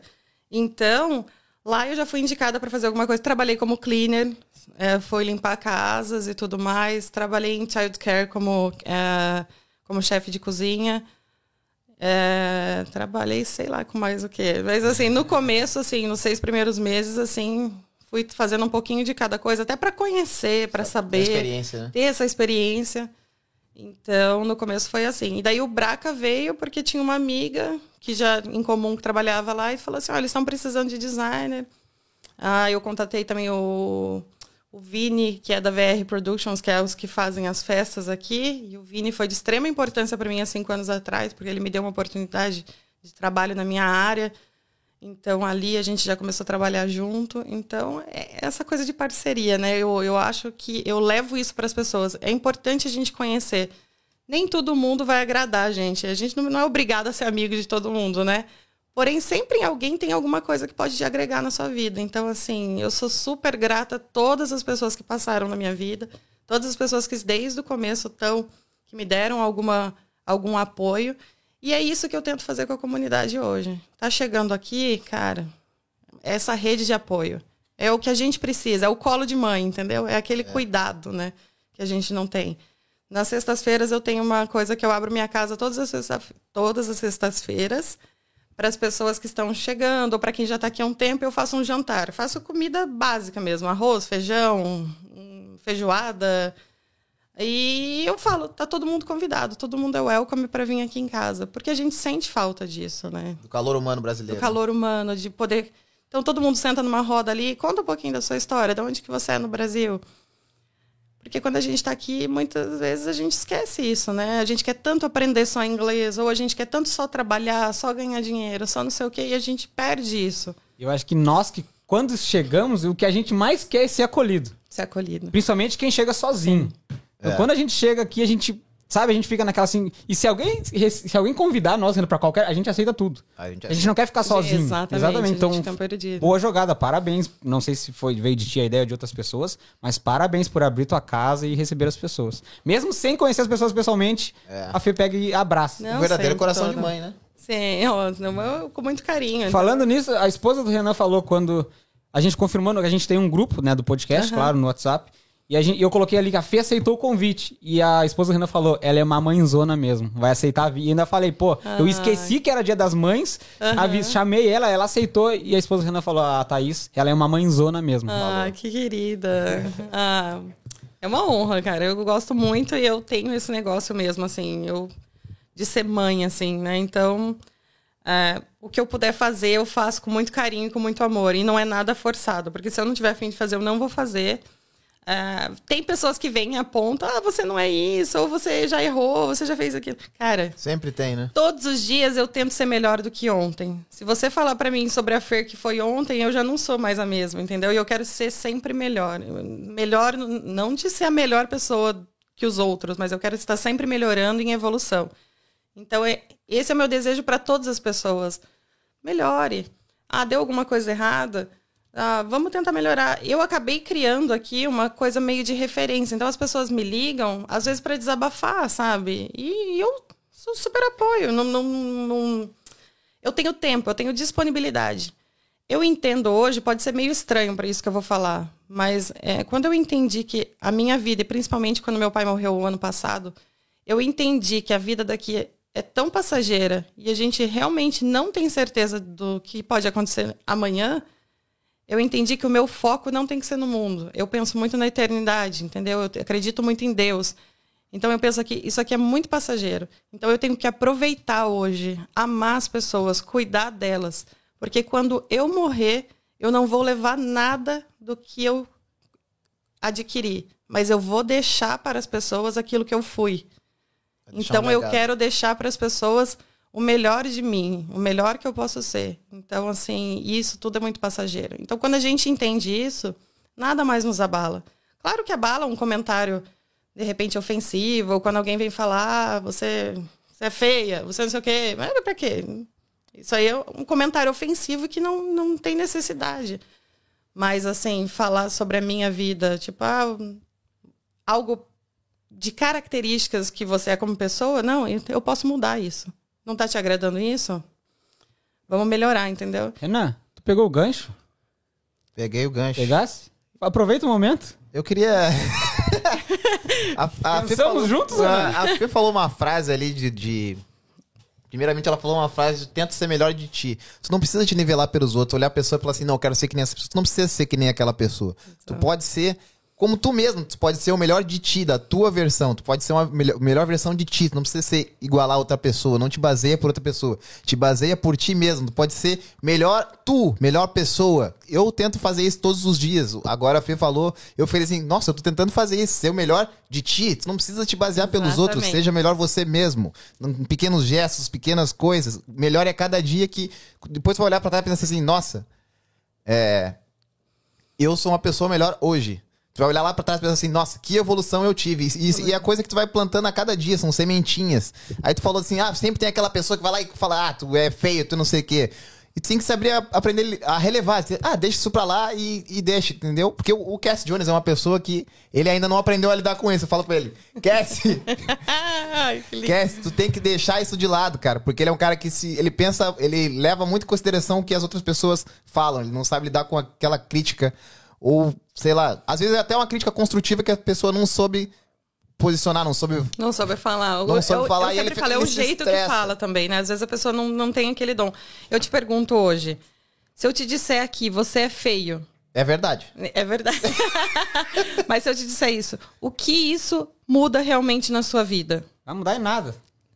Não é isso? Só que eu vou ficar meio brabinho. Vai ficar exatamente. É. Só que esse, esse momento bravinho é onde a gente precisa virar a chave. Do tipo, você não precisa desse momento bravinho e você não precisa ficar triste. Porque quando alguém fala algo sobre ti, ela tá falando sobre ela.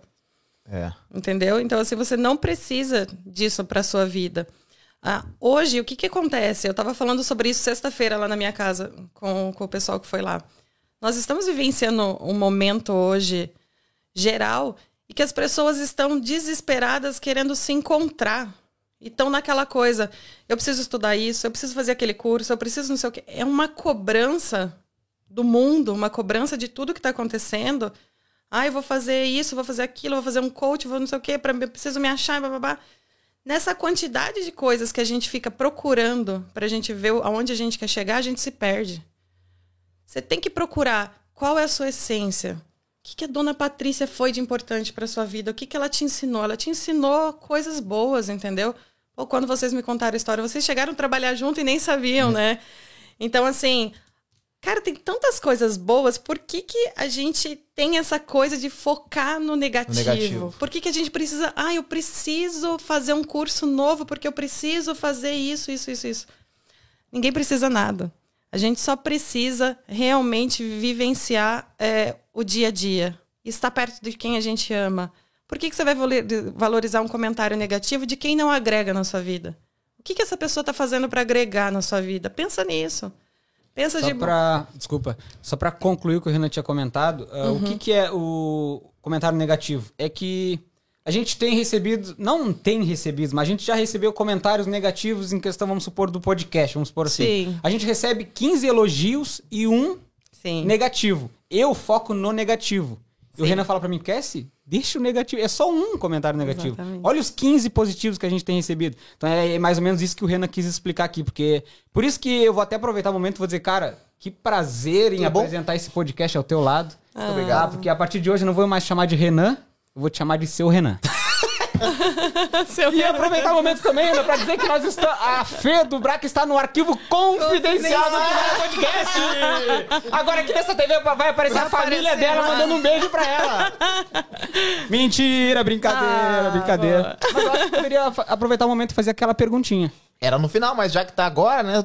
Fê, com essa tua é, evolução diária que tu fala, assim, Ai, ai, ai. essa melhora diária, o que que tu enxerga, digamos, não vou nem ir muito longe, da Fê antes de chegar na Austrália e da Fê hoje? Ah, outra pessoa.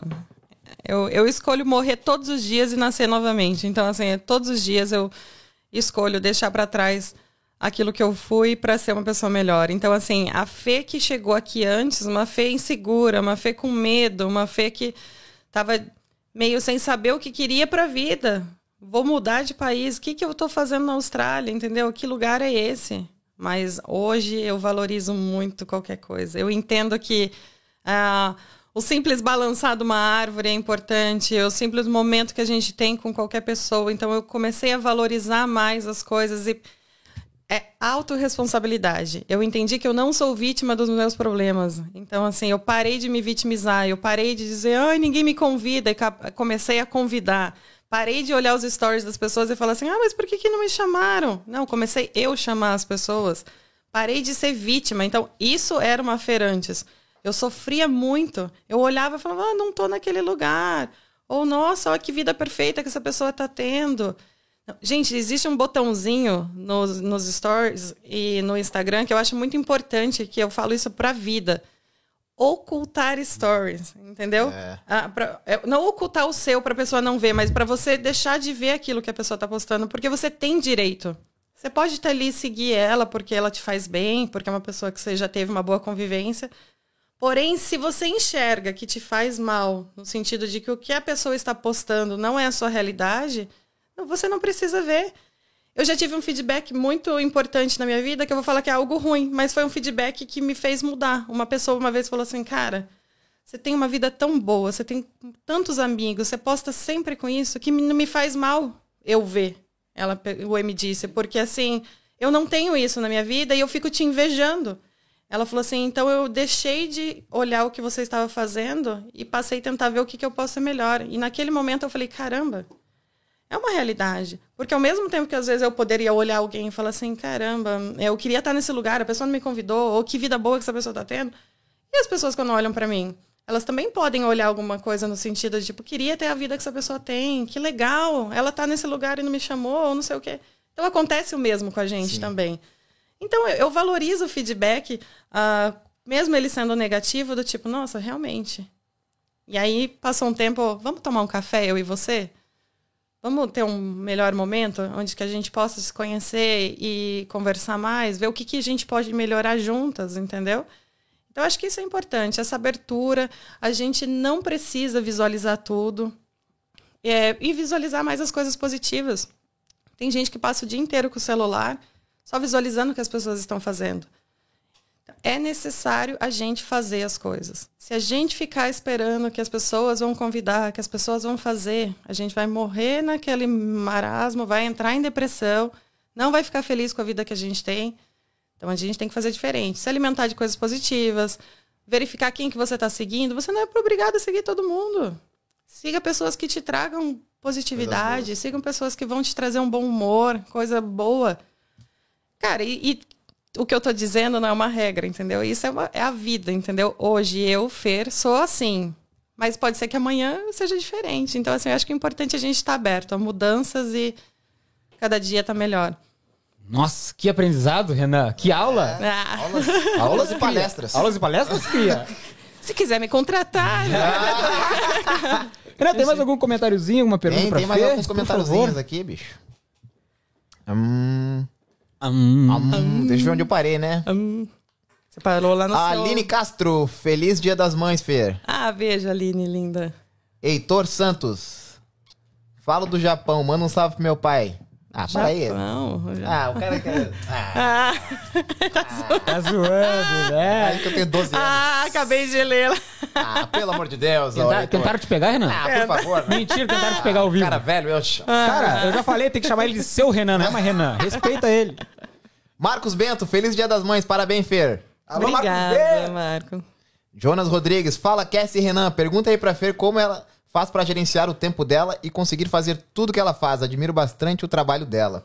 Jonas Rodrigues. Cara, vamos fazer o seguinte: antes dela responder a pergunta do Jonas, conta sobre o banheiro, só pra gente não perder aquela Ah, história. não! Quer pegar um pão de queijo? Lembrei do banheiro. Gente. Vai ter que contar essa história. Cara. Foi o Hugo, né, que pediu pra contar essa história, não foi? Foi? Com certeza, ele já tá me dando um super presente Dia das Mães, pedindo pra lembrar essa história. Com certeza já vai ter ali um- uma, uma briguinha hoje à noite. Vai dormir no sofá, Hugo. É bom, vamos falar da realidade, né? Porque nem todo mundo vive só de glamour, né? Beleza, eu fui um dia em Rockdale aqui e senti uma, uma leve desconforto na minha barriga. Senti uma dorzinha de barriga. O Hugo deve estar chorando de rir agora. eu vou matar, hein? Vou matar ele. Eu sou muito nojenta com limpeza, entendeu? Então, assim. Mas, meu, bateu o desespero, preciso usar o banheiro. Achei um banheiro ali público e tal. Aí eu acho que eu passo mais tempo limpando ele pra mim poder me ajeitar do que qualquer coisa. Pare- Parece aqueles cachorros, né, que vai, vai dormir e fica dando voltinha assim, volta, né, pra depois ele conseguir dormir. E aqui é tudo automático, né? Então você entra, a porta já fecha, fica tocando uma musiquinha ainda, todo um glamour ali pra você. Todo glamour. Tudo maravilhoso. E eu estava lá no meu momento. Ah, ai, Hugo, te odeio. Hugo e o Gustavo agora dando risada dela. Eu tava ali, só que eu passei mais tempo ah, forrando lá, arrumando o negócio do que qualquer coisa. Aí eu sentei. Fê, fala, fala português. A Fê tava colocando papel higiênico em cima Na da tampa do vaso borda. pra poder sentar. É isso, galera. Ai, Jesus. Tá que nem fazer a cama. Ele. E aí eu fiquei, eu acho que daí passou um tempo, daí o que acontece? Tem um tempo limitado pra você pra porta ficar fechada. E aí eu estava lá sentada.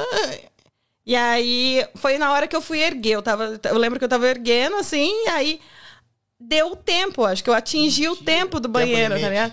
Meu, abriu a porta.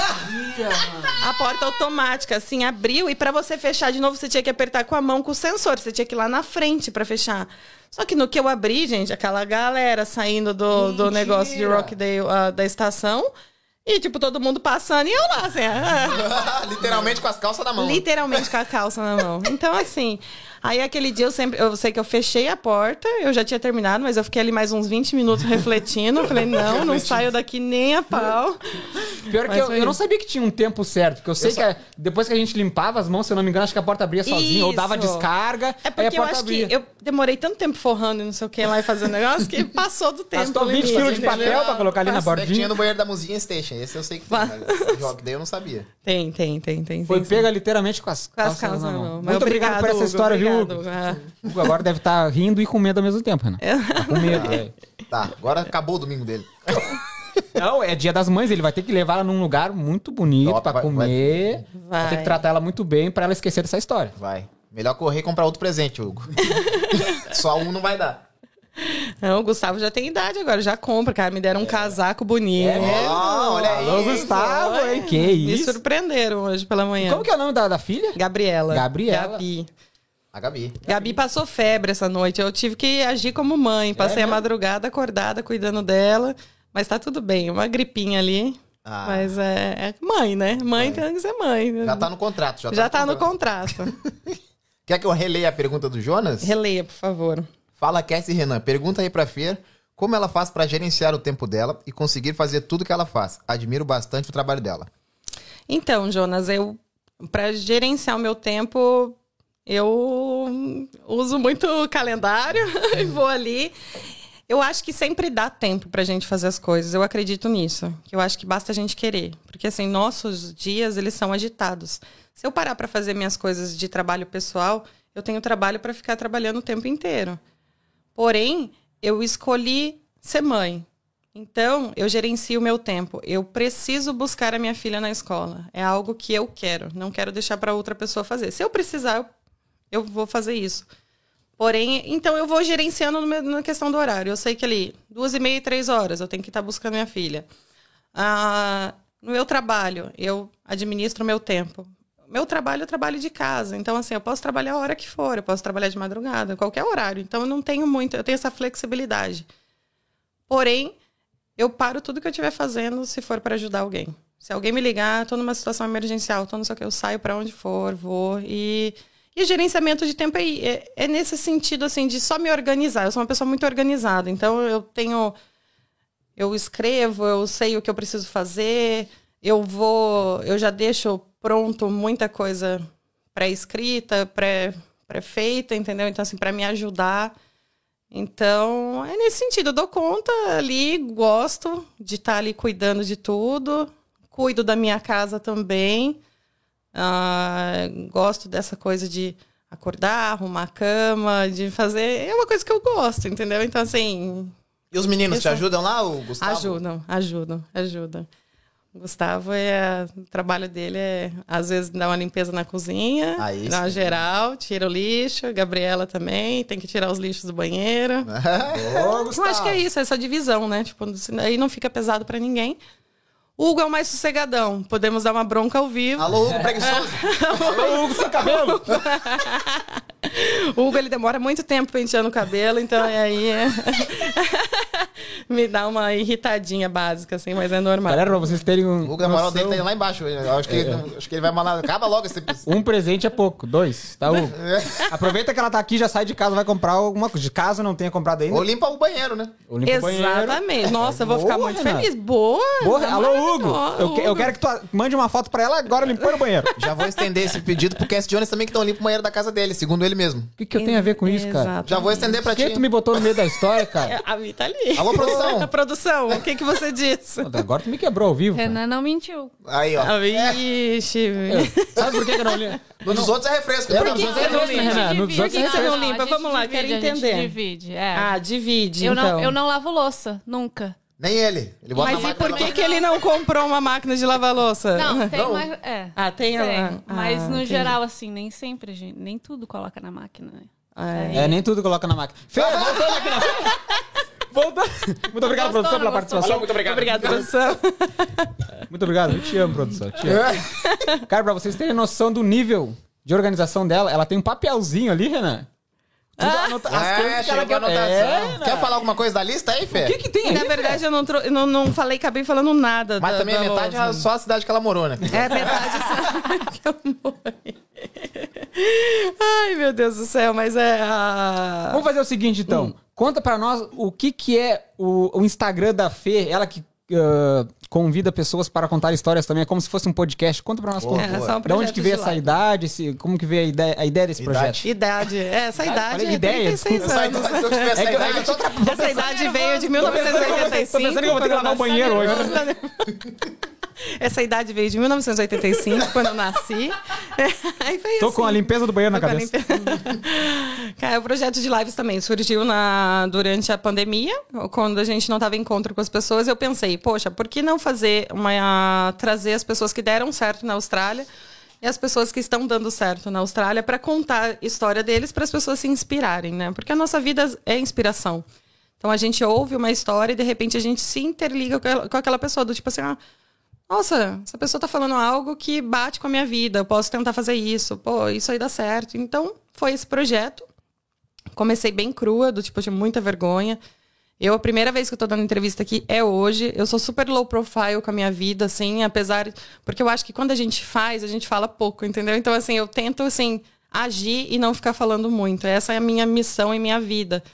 Então, assim, porém, vocês são especiais. Então, assim, eu acho que de vocês, talvez veio do meu filho, não sei. eu tenho um carinho todo especial, aquela coisa de mãe de vocês. Eu falei, não, eu vou abrir essa sessão, eu vou, eu vou aí com vocês. Que moral, hein, Renan? Viu? Faz, estamos mais moral que o Hugo hoje. E aí, ah, o projeto de live surgiu e, vou, e, cara, e todo mundo, assim, todas as pessoas que eu sempre convidei sempre aceitaram. Esse respaldo da comunidade é muito importante, né? A pessoa vem e fala: Nossa, Fer, eu quero participar. Nossa, é, é legal isso, né? Então veio esse projeto, a gente já falou com psicólogos, o embaixador já deu entrevista, contou um pouquinho sobre o serviço da embaixada. É, Alô, embaixador. Alô, embaixador. Tá no podcast, hein? Tu não- é, lembra de nós, viu? Alô, embaixador. Então, eu acho que é isso, né? Trazer um pouquinho das pessoas que têm aquela coisa, aquela característica que você fala assim, nossa, não dá pra. Como que eu vou atingir? Como que eu vou conseguir falar com essas pessoas? E aí é quando você normaliza, que você vê que todos são iguais, todos já passaram dificuldades, todos já tiveram uma história que parece com quem tá começando, entendeu?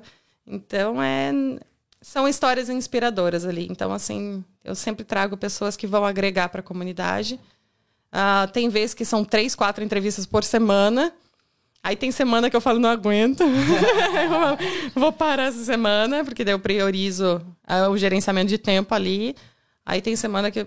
Essa semana era para ter tido várias. Ah, e aí eu, não. Porque daí eu- o meu corpo, a minha vida, ela vai falando também, né? No Tua sentido, também, né? para. Exatamente. Você não vai dar conta. Então, ah, algo legal que eu não contei pra vocês, que eu quando tinha, quando tava, a Gabriela tava com dois anos, eu resolvi fazer uma outra faculdade. Aí, mas quem que faz uma outra faculdade? Geralmente você faz uma pós, alguma coisa. Não, eu quis fazer outra, Outra graduação, entendeu? Tinha que estudar todos os dias à noite, ir pra faculdade. E aí eu sempre com essa coisa de querer abraçar o mundo. aí eu tinha um super trabalho, que era muito bom. Ah, tinha meus dois filhos, tinha minha casa, tinha o casamento, tinha ah, o meu profissional que eu já tinha, mas eu queria estudar outra coisa que era extremamente outra área. E quando você vai estudar gestão de pessoas, tem aula de psicologia, você tem aula de não sei o que, você tem que estudar, você tem que se dedicar. E aí eu quis abraçar o mundo, né? E aí foi. Fui, estudava todos os dias, fazia. Daí, e outra, eu não gosto de depender de ninguém. Eu sou super independente. Gosto de ter meu carro, gosto de fazer minhas coisas, porque eu não gosto de ficar esperando as pessoas para fazerem. E aí, chegava na faculdade, trabalho em grupo era minha dificuldade. Porque eu não gosto de ter que esperar que a pessoa vai fazer aquela parte, ou se não fizer bem feito, eu. É uma coisa que eu preciso aprender diariamente também, é uma coisa que eu tento mudar. Porém, daí chegava assim, é um trabalho em grupo, quatro pessoas. Ah, mas eu tô na correria, eu tô não sei o quê. Não, pode deixar que eu faço. Aí eu fazia tudo e todo mundo, entendeu? Nossa, eu ia gostar de ser teu grupo também, porque eu não ia fazer nada também. Eu já lembro do tempo de escolha, ô, grupo, opa, eu sou o primeiro, mas eu sou o primeiro a não fazer. O primeiro a aceitar, o primeiro a aceitar entrar no grupo, mas o primeiro a não querer fazer as coisas. Então era isso. E aí foi quando me deu um. Eu. Tipo, meu corpo parou, assim. Eu cheguei em casa um dia da aula da faculdade, eu lembro que eram 10 e meia da noite, mais ou menos. Eu cheguei, as crianças já estavam dormindo, daí o Hugo tava lá. E aí eu falei, sentei numa cadeira e falei pro Hugo, eu estou infartando, falei pra ele. O meu coração acelerava muito, eu suava, meu pé tava bem gelado, minha boca tava seca. Eu falei pra ele assim, eu estou infartando. Falei, eu amo meus filhos. Fiz ali uma despedida. Imagina, o Hugo chegou a perder cabelo nesse tempo aí, nessa hora. Ah, se pá, perdeu sim, só aqui embaixo, assim, mas é, porque ele tem muitos cabelos, é difícil. Nossa, a gente tá tirando muito o Hugo hoje, mano. Ele não vai querer nem nos dólares. Tenho certeza que numa sexta-feira, caso a gente queira ir na casa dele, o Hugo vai ser o primeiro a nos cortar. Vai sair de casa, ou ele vai sair de casa. Não, tá lá limpando o banheiro, deixa. Ele não pegou essa parte. E aí foi quando eu desenvolvi crise de ansiedade. E aí, na verdade, nesse dia a gente foi pro hospital. E aí, a- deu sempre muito bom na minha vida. Caiu um médico que era psiquiatra. Quando que ele me atendeu, ele me disse assim: Você tá tendo uma crise de ansiedade, me deu uma medicação. Ele falou assim: Amanhã você vai passar por um psiquiatra e vai fazer um acompanhamento. As crises de ansiedade elas começaram cada vez mais, porque daí eu tinha medo de ter outra crise de ansiedade, e aí eu tinha mais crise porque eu estava com medo. Então foram um ano e meio tendo crise praticamente que diária, depois foi passando, passando para semanal, aí eu entendi que eu precisava tomar um medicamento naquele momento. Então eu tomei ah, porque às vezes você tem uma disfunção química no seu cérebro e às vezes você precisa de medicamento, né? Claro, todo o médico tem que avaliar. Então, naquele caso, eu estava cansada, porém eu precisava da medicação para me ajudar, ela me desacelerar um pouquinho e eu ficar mais tranquila. Então, fui acalmando, fui fazendo tratamento e tudo mais. E aí eu dividia um pouco com isso na internet. E ó como as coisas se interligam. Eu come- comecei a falar um pouquinho sobre isso e dividir com as pessoas. Olha, eu tive essa crise de pânico, não sei o quê. E as pessoas se identificavam, porque muita gente tinha, e não- só que não falava do assunto. E naquele, naquela época, ó, eu tinha um primo que participou do Big Brother, ele ficou muito conhecido. E aí, então, as pessoas olhavam o meu Instagram, porque às vezes ele postava alguma coisa minha, e se identificava com a minha história, entendeu? E aí foi quando ah, eu fiquei melhor, me curei disso, graças a Deus. E aí eu fui convidada para o programa da Fátima Bernardes, um programa que tem no Brasil, que é o Encontro. Não sei se vocês ouviram falar. Óbvio que sim. Com certeza. E aí eles me convidaram pela história que eu tinha para poder dar como se fosse um testemunho. Você co- contar a história, ir lá no programa e falar sobre aquilo que você tinha passado e o que, que você poderia trazer para o Brasil inteiro que está assistindo a Globo, entendeu? Dizer o que, que você passou. Aí para mim eu falei, ai, vai me dar outra, Outra crise, crise de ansiedade ao vivo. E aquele momento foi muito marcante, assim, para mim, porque foi muito bom, porque é, eu me senti valorizada e com a oportunidade na minha mão de poder falar para as pessoas que é uma coisa que acontece, é uma coisa que passa, é uma coisa que melhora, entendeu? E a gente precisa de ajuda em alguns momentos. A gente tem que saber pedir ajuda. Até hoje eu digo isso. Um dia você ajuda, outro dia você, ajuda, eh, você pode ajudar. Então, assim, é um ciclo, sabe? Então, assim, não se fecha. Se você puder oferecer ajuda, ofereça. Mas saiba que um dia você pode precisar de uma ajuda. Porque, como eu disse, você pode ter todas as coisas materiais, você pode ter todo o dinheiro do mundo, mas tem determinados momentos que não vão te. não vai comprar sua saúde, não vai comprar seu bem-estar. Então, eu lembro que eu fui convidada para o programa, e aí eu lembro que eles pegaram e já me ligaram e falaram assim: ó, tem uma passagem de Curitiba para o Rio tal. Você chegando lá vai ter um cara com uma plaquinha te esperando, você vai para um hotel e no outro dia eles te levam do hotel pro Projac. Eu me senti uma artista. Ah, quando eu cheguei lá, o carinha com a plaquinha Ferroce e tal, não sei o que. Eu falei, meu Deus, cara, eu tinha um camarim, meu. Você tem noção? É outro nível, né? Tipo assim, você vai assim, fala, os caras são super organizados, pagaram tudo, me deixaram super à vontade. E aí que a gente vê ah, como são, são, as pessoas são normais. Eu lembro que naquele dia eu fiquei no mesmo hotel que o Supla, que é aquele cantor, né? e aí Caramba. no outro dia a gente tomou café da manhã junto. E aí, no assunto do, do programa da Fátima Bernardes foi sobre isso. Daí tinha os outros convidados, que a Marcos Pasquim, algumas outras pessoas que estavam lá, e a gente acabou conversando e todo mundo já tinha passado por crises de ansiedades. Então eram pessoas super conhecidas que já tinham vivenciado isso. E aí, depois do programa, eles. é, quem são os convidados almoçam juntos, né? Então ali a gente conseguiu desenvolver uma, um carinho, uma amizade, pegou, trocou o telefone. então, assim, foi uma coisa assim que a gente fala assim. Tá no "Ah, é esse impossível." episódio. Tá, mas eu não passo pra ninguém, não, não tem vergonha. Eu vou procurar. Tô brincando, tá lá, assim. É muito legal, foi muito importante.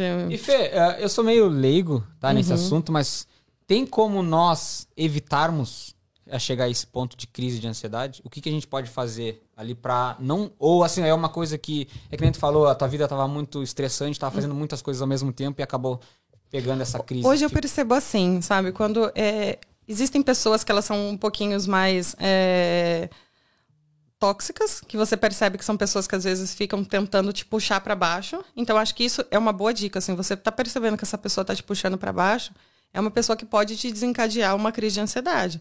Um hater, uma pessoa que vai te passar uma coisa. É você evitar de ver isso, evitar de estar em contato com essa pessoa. Hoje eu já sei quem, como são essas pessoas. O importante é você saber identificar pessoas que não te fazem bem, então você não tem obrigação nenhuma de estar perto delas, e situações. Você é, fica muito fazendo muitas coisas. Eu preciso dar conta, eu preciso jogar bola, eu preciso fazer o podcast, eu preciso não sei o quê. Quando você vê, você fala, e, e eu? Aí foi quando eu comecei a fazer exercício, comecei a cuidar de mim, fiz jiu-jitsu, comecei a parar tempo pra mim, entendeu? Então, assim, porque às vezes a gente fica fazendo tantas coisas profissionais é, que são pra você, porque você vai ganhar dinheiro com isso, porém você não tá fazendo nada pra cuidar de Ou ti. fazendo coisa pros outros também. Ou pros, exatamente, mas você precisa ter um momento ali para cuidar do seu corpo, para cuidar da sua alimentação, o que, que você está nutrindo na sua mente. Então, tempo para fazer minha unha, não deixo de fazer. Ah, a pessoa fala, não, isso é coisa de rico. Não, é momento meu. Eu sentar ali e fazer, é um cuidado. E isso é o cuidado que a gente tem que ter. Quando um casal, você pode falar para sua esposa: olha, faça isso, vai, vai te deixar melhor, tire um tempo para você. Você pode falar para o seu marido: cara, vai jogar bola, você precisa ter um tempo para ti. Um lazer. Então, assim, a gente tem que parar de só tretar, porque isso desen... dá essas crises, entendeu? Então é muita cobrança. Você fica naquela.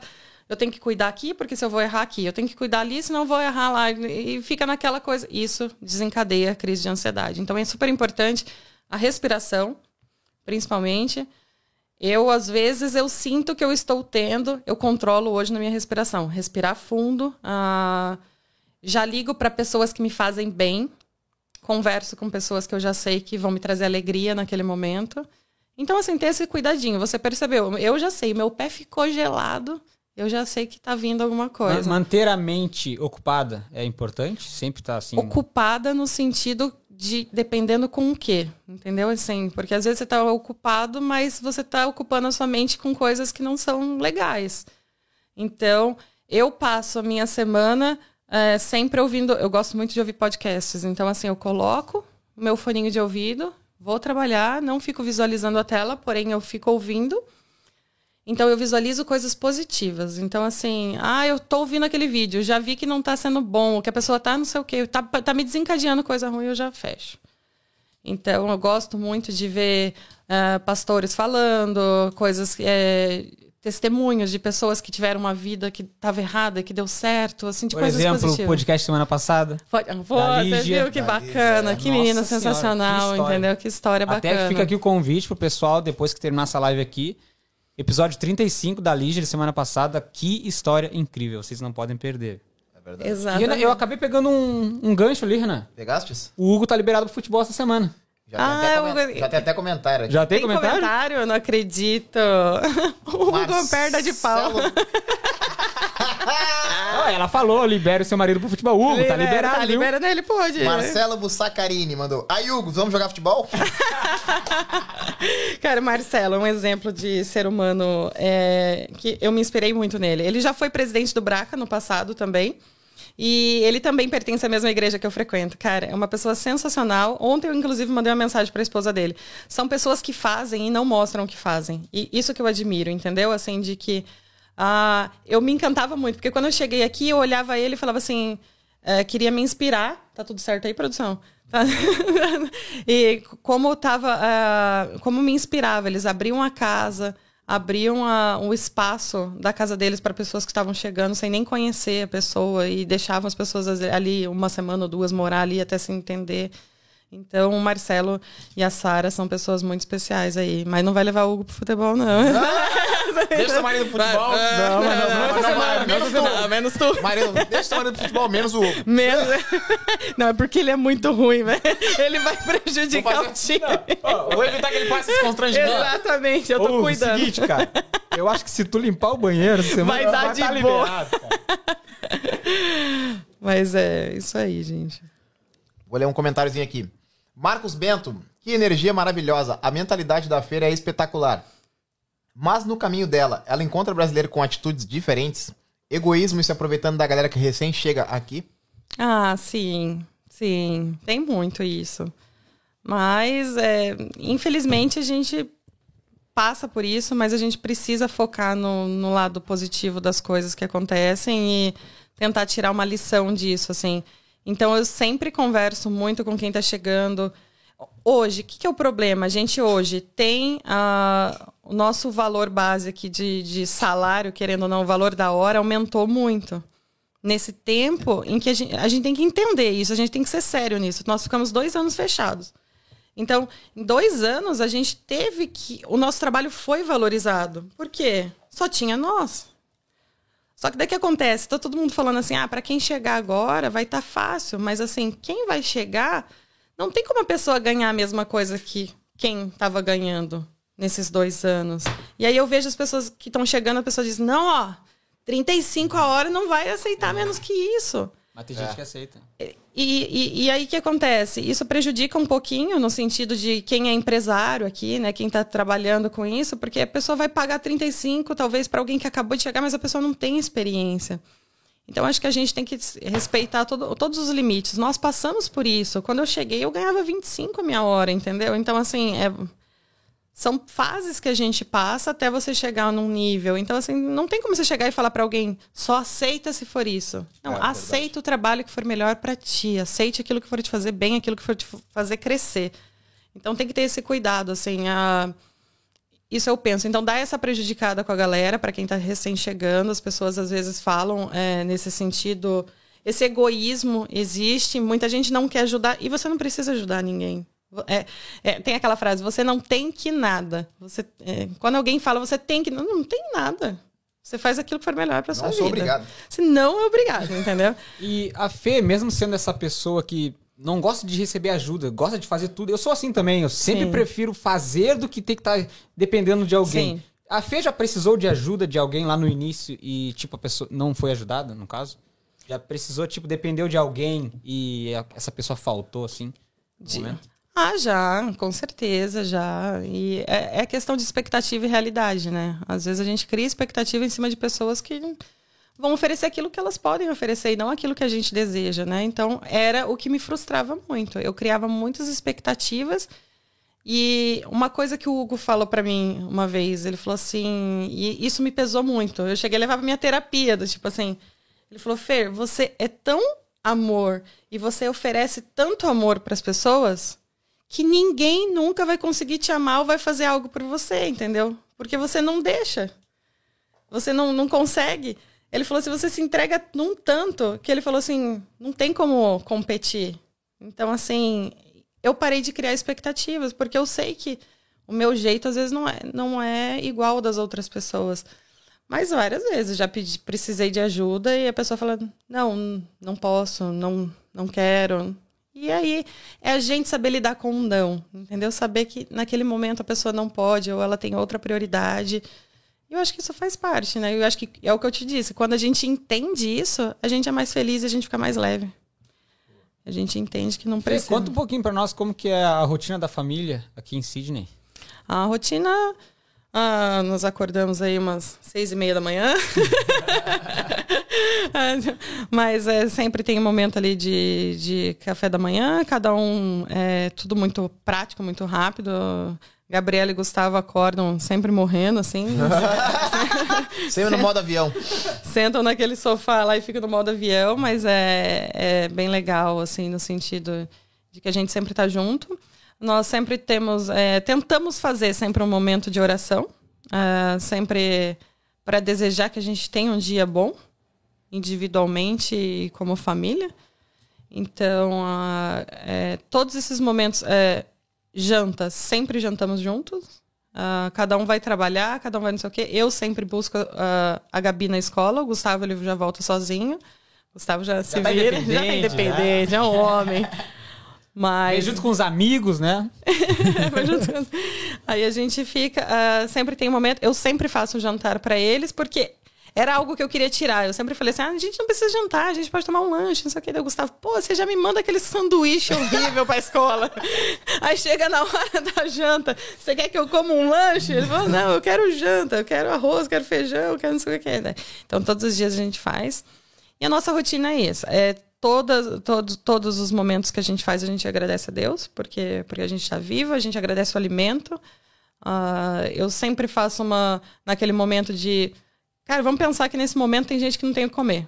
Entendeu? Então, e não é pra você, não é tipo uma coisa forçada do tipo, ah, você tem que comer porque tem gente que tá passando fome. Não, a gente precisa entender que a gente precisa orar e pensar por essas pessoas que não têm naquele momento. Então a gente acaba valorizando o que a gente tem. Então isso eu ensino todos os dias e todos os dias eu falo para ele quando a gente vai se alimentar, do tipo, vamos agradecer isso que a gente tem. Nesse momento tem muita gente que daria tudo para estar tendo a oportunidade que a gente tem, nos mínimos nos mínimos momentos.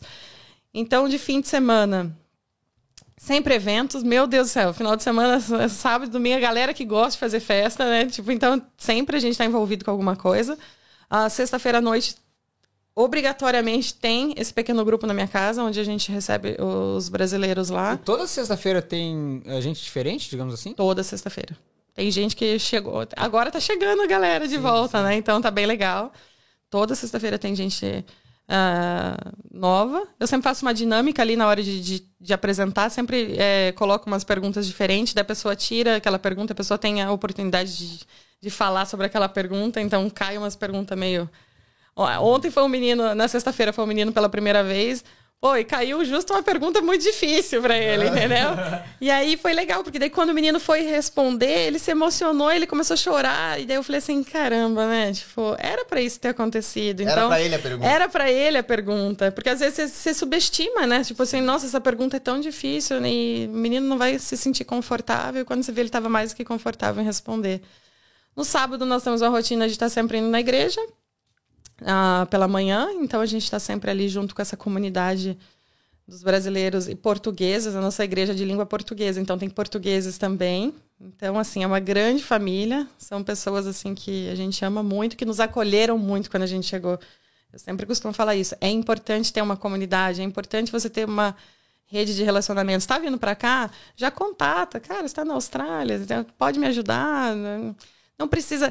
E, e igreja, gente, não, não é religião, viu? Não, não eu não levanto bandeira de religião, eu não, não faço isso, porque eu acho que cada um tem o Deus.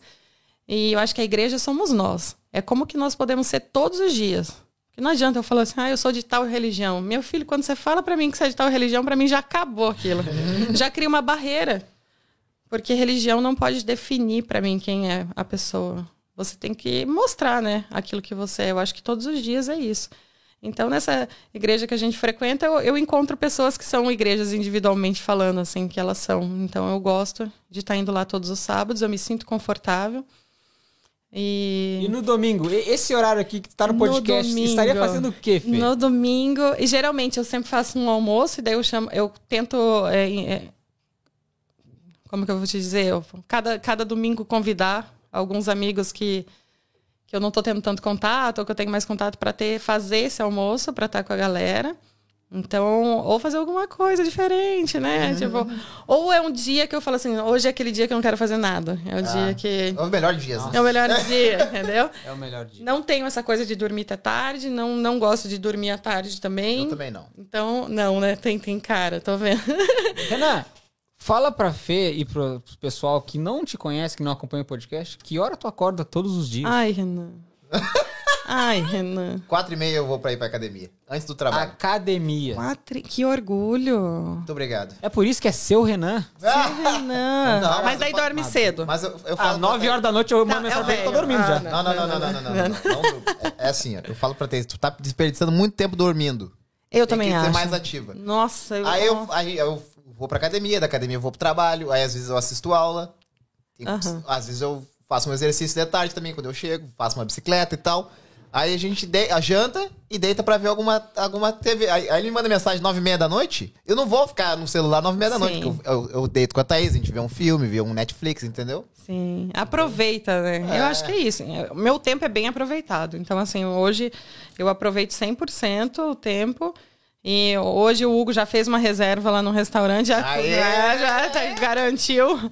Porque eu falei assim: hoje é dia das mães, pelo amor de Deus, não me Ah, vai fazer eu- cozinhar. Então... Eu até peguei meio que um comentário, pesquei ali, eu não sei onde é que tu tinha parado, mas alguém já falou ali futebol toda semana agora. Fui. Foi ele mesmo. Foi ele.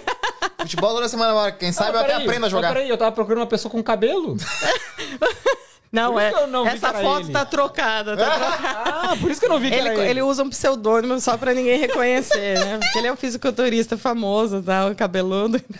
Aproveitar que a gente parou aqui nos comentários, eu vou ler aqui, ó. Fabrício Paes, optometrist. Ah. Fernando é 100%, excelente pessoa para uma das lideranças do Braca. Fer, conta sobre o programa Braca Mind. Como profissional da saúde, acredito ser fundamental esse programa pós-pandemia. É aquele que eu falei da terapia. O Fabrício, ele é maravilhoso também. Setembrino mandou, toca o barco pra frente, vocês estão com uma estrutura excelente, o canal está show. Muito obrigado, senhor Muito Setembrino. obrigado, seu setembrino. Seu setembrino, vai ver o menino deve ter 20 anos. O setembrino é igual ao Cid. Alô, set- setembrininho. Tem Setembrininho. como falar no diminutivo, né? Setembrino. Tem? Setembrininho. Setembrininho. Setembrininho. Alcide Sobral. Alô, seu Alcides. Pede pra ela contar a história do que ela fez pra um amigo de faculdade no Brasil. Muito boa. Para um amigo de faculdade no Brasil. A, a- amigo de faculdade. Peraí, deixa eu lembrar qual história que ele tá falando. Eu acho que. Ah, tá.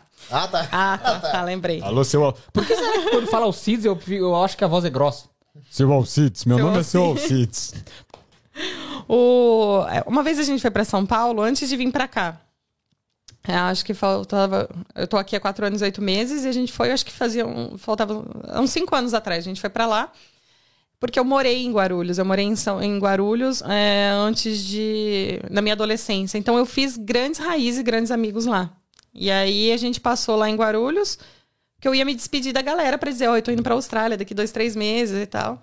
E aí, quando eu cheguei lá, eu era, um, um. A gente fez uma festa e era um aniversário de uma amiga em comum. E aí a gente fez essa festa. Aí eu falei assim: cadê Fulano de tal? Por que, que Fulano não tá aqui? Eu vou até falar o nome dele, Bruno. Cadê o Bruno? Por que, que o Bruno não tá aqui? Aí todo mundo, ah, você não tá sabendo o que aconteceu com o Bruno? Daí eu falei assim: não, o que, que aconteceu com o Bruno? O que aconteceu com o Bruno? Aí, tipo, é, ah, o Bruno tá com uma depressão, o Bruno não sai mais de casa, o Bruno não atende ninguém, o Bruno simplesmente não quer viver mais. Você pode tentar falar com ele, ele não atende, não sei o quê.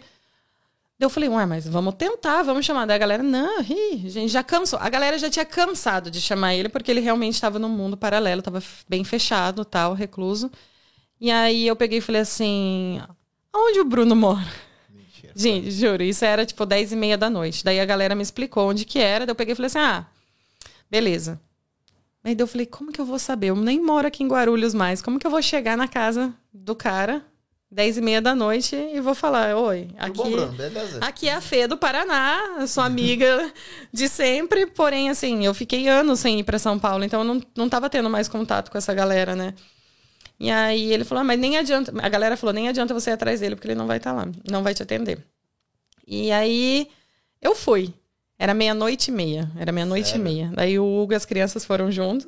E aí eu falei assim, ó, vocês ficam no carro, porque chega os quatro juntos, o cara já não fala com ninguém, vai- ele vai assustar, né? Ele vai, que povo doido é esse? Falei, vou tentar. Daí cheguei na portaria e falei pro cara, falei assim, ah, o Bruno tá aqui? Ah, aí o cara falou assim: o Bruno, o Bruno não atende ninguém, não, moça. Aí eu peguei e falei assim: caramba, o Bruno tá tão difícil. Assim, eu falei: você pode só tentar interfonar? E aí ele tentou, e aí falou assim: ah, tem uma moça aqui dizendo que é do Paraná, o nome dela é Fê. E aí na hora ele pegou e falou assim: não acredito. E aí ele desceu, e aí assim. ah, foi, eu tinha vivenciado a minha, minha, minha parte com crise de ansiedade e tudo mais, eu conseguia ter empatia de entender o que ele estava vivenciando. Então ali ele desceu, a gente ficou uns 40 minutos, uma hora ali mais ou menos sentado ali embaixo conversando. Quando ele me viu, ele chorou, a gente se abraçou e tudo mais, aquela amizade se fortaleceu ali.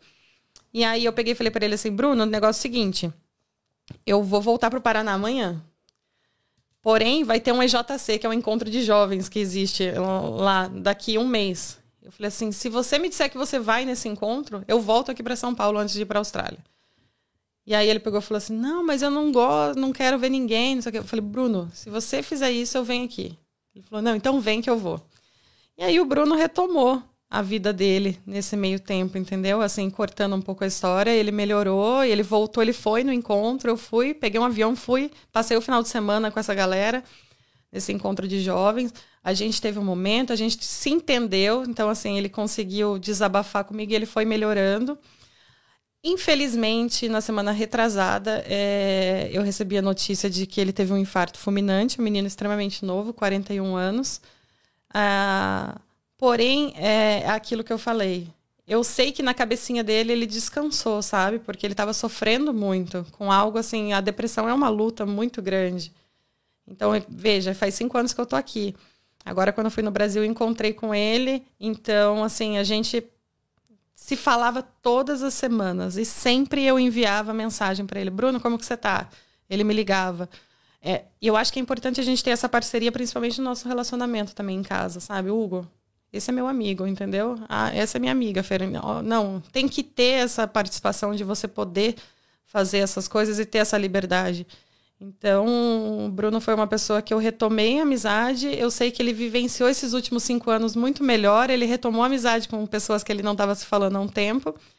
Infelizmente, foi o momento ali que ele descansou, mas teve esse lance de que simplesmente às vezes você tem que fazer o bem sem esperar. Ah, a pessoa não está atendendo, vai atrás. Tem alguma coisa errada. E não brinque, porque depressão é algo sério, entendeu? Então faça por aquelas pessoas assim, de coração. Então, é, é, nesse dia que eu lembro que o Hugo falou para mim, ele falou assim, cara, você tem um amor tão surpreendente que ele falou assim, que se fosse comigo, ele falou assim, ah, eu ia deixar o cara dormindo. não, o que, que eu vou atrapalhar o cara essa hora e não sei o quê. E ele falou assim, ah, ele falou, como que eu vou concorrer com você? Ele falou, não tem jeito. E daí, naquele dia eu pensei assim, para mim é natural, entendeu? Não foi algo forçado. Então, assim, eu faria pelo Bruno, faria por qualquer um, pela Vi, por qualquer um de vocês, entendeu? Eu confesso que eu faria a mesma coisa que o Hugo. Eu não ia ir meia-noite e meia na casa de alguém para tentar Eu Ia acho que deixar. eu não ia meia-noite e meia, mas eu acho que eu ia tentar ir lá no outro dia. Eu, é que eu tava indo embora, né? Eu era de outro estado, então eu ia embora no outro dia. Mas assim, eu, eu acho que ele deve ter ficado assustado, né? Com essa mina meia-noite e meia. né? Ou mas seja- eu acho que é aí que tá, a gente surpreender as Ou pessoas. seja, a Fê não é a mãezona só aqui na Austrália. Já, ela já, Já tinha teve esse. sempre assim. essa sempre parte. assim. Ah, acho que sim, tem essa coisa materna, assim, que é muito forte em mim. E eu quero ter mais filhos, então. Alô, Opa, Hugo, opa! Hugo, deixa de jogar futebol. Cancela o futebol, Hugo. Inclusive, falando no Hugo, Falando Hugo. tem um tal de Gustavo aqui que mandou aqui, Ah, ó. meu Deus. Pede pra ela contar como o Gão conquistou ela. Pô, boa! Como o Hugo me conquistou, e, ah, não teve a conquista, assim, algo assim. É... Tu que bateu na porta dele e falou, todo bom, vamos casar? Meia-noite e meia, né? Meia-noite e meia. Eu acho que o que mais me despertou, e eu acho que isso me desperta muito em qualquer ser humano, é você ser diferente de todo mundo, entendeu? De você ter essas peculiari- peculiaridades. Eu tinha era vista muito como patricinha, como aquela menina que tinha tudo e bababá. Então eu, eu fazia faculdade. E aí eu lembro que quando eu tava descendo a escada da faculdade, eu olhei assim. Agora eu vou ter que contar como o Hugo é. Ah, Olhou aquela careca lustrosa. o pior é que ele tinha cabelo na época. Ele tinha cabelo na época. Aí eu vi ele sentado ali, ele tava com uma camiseta de banda, ele era bem roqueiro e tal, e não sei o quê, e tava com uma, uma bermuda cheia de bolso e com.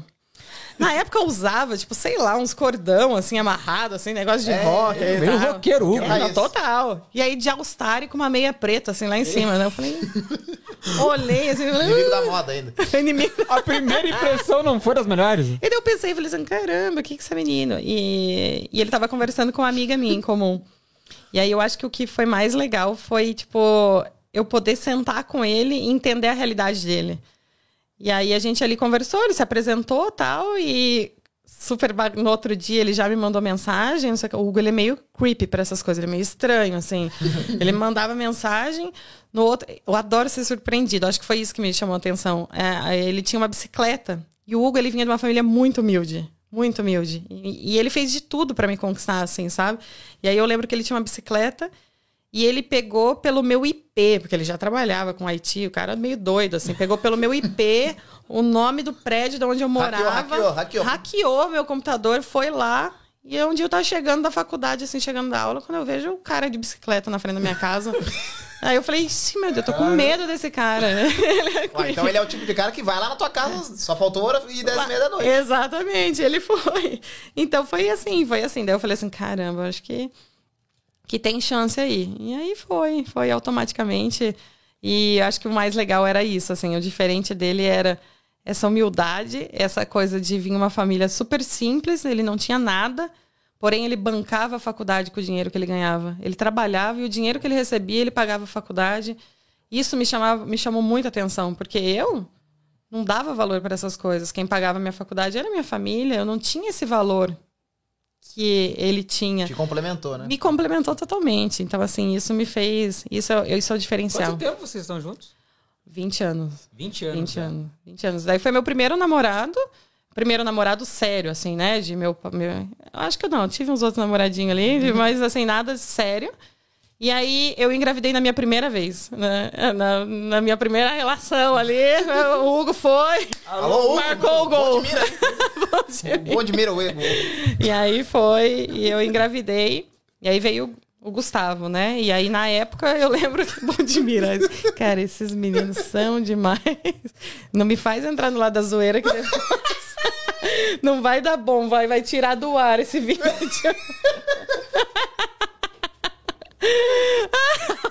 Ó, Viu? Não tem. Ó, ó, a mira! Para, por favor. Para, cara.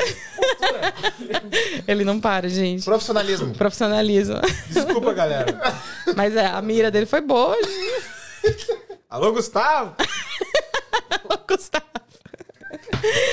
E eu acho que o melhor da época foi assim que meus pais é, eles disseram assim: vocês não vão casar. E o que, que geralmente Quantos os anos pais você tinha na fazem? época? 18. É, 18 anos eu tinha. Vocês não vão casar, vocês vão fazer o contrário. Ele falou assim: agora, é, meu pai falou assim: eu tenho a estrutura e a condição para seu filho morar aqui dentro da minha casa. E o Hugo pode vir aqui todos os dias, mas ele não deixava o Hugo dormir lá. Ele falou assim: vocês vão fazer o que vocês tinham que ter feito antes. Então, assim, agora vocês vão arrumar um trabalho melhor, vão ganhar dinheiro, vão guardar esse dinheiro, e quando vocês tiverem a, a oportunidade de que vocês cresceram e que vocês vão ver que é isso que vocês querem, aí vocês casam. E aí a gente ficou quatro anos nisso. Caramba. O Hugo ia todos os dias. Ah, algumas vezes, quando ele- o Gustavo tinha alguma febre, alguma coisa, meu pai deixava ele dormir lá, desde que ele dormisse na sala.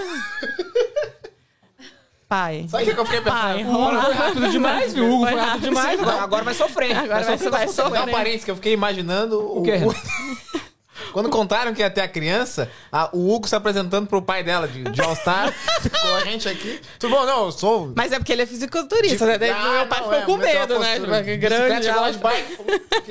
ó. All-Star, bike All-Star, calça de rock, camisa de rock. Não, eu sou o responsável. Sou responsável. Por isso que o pai falou, aqui não vai dormir.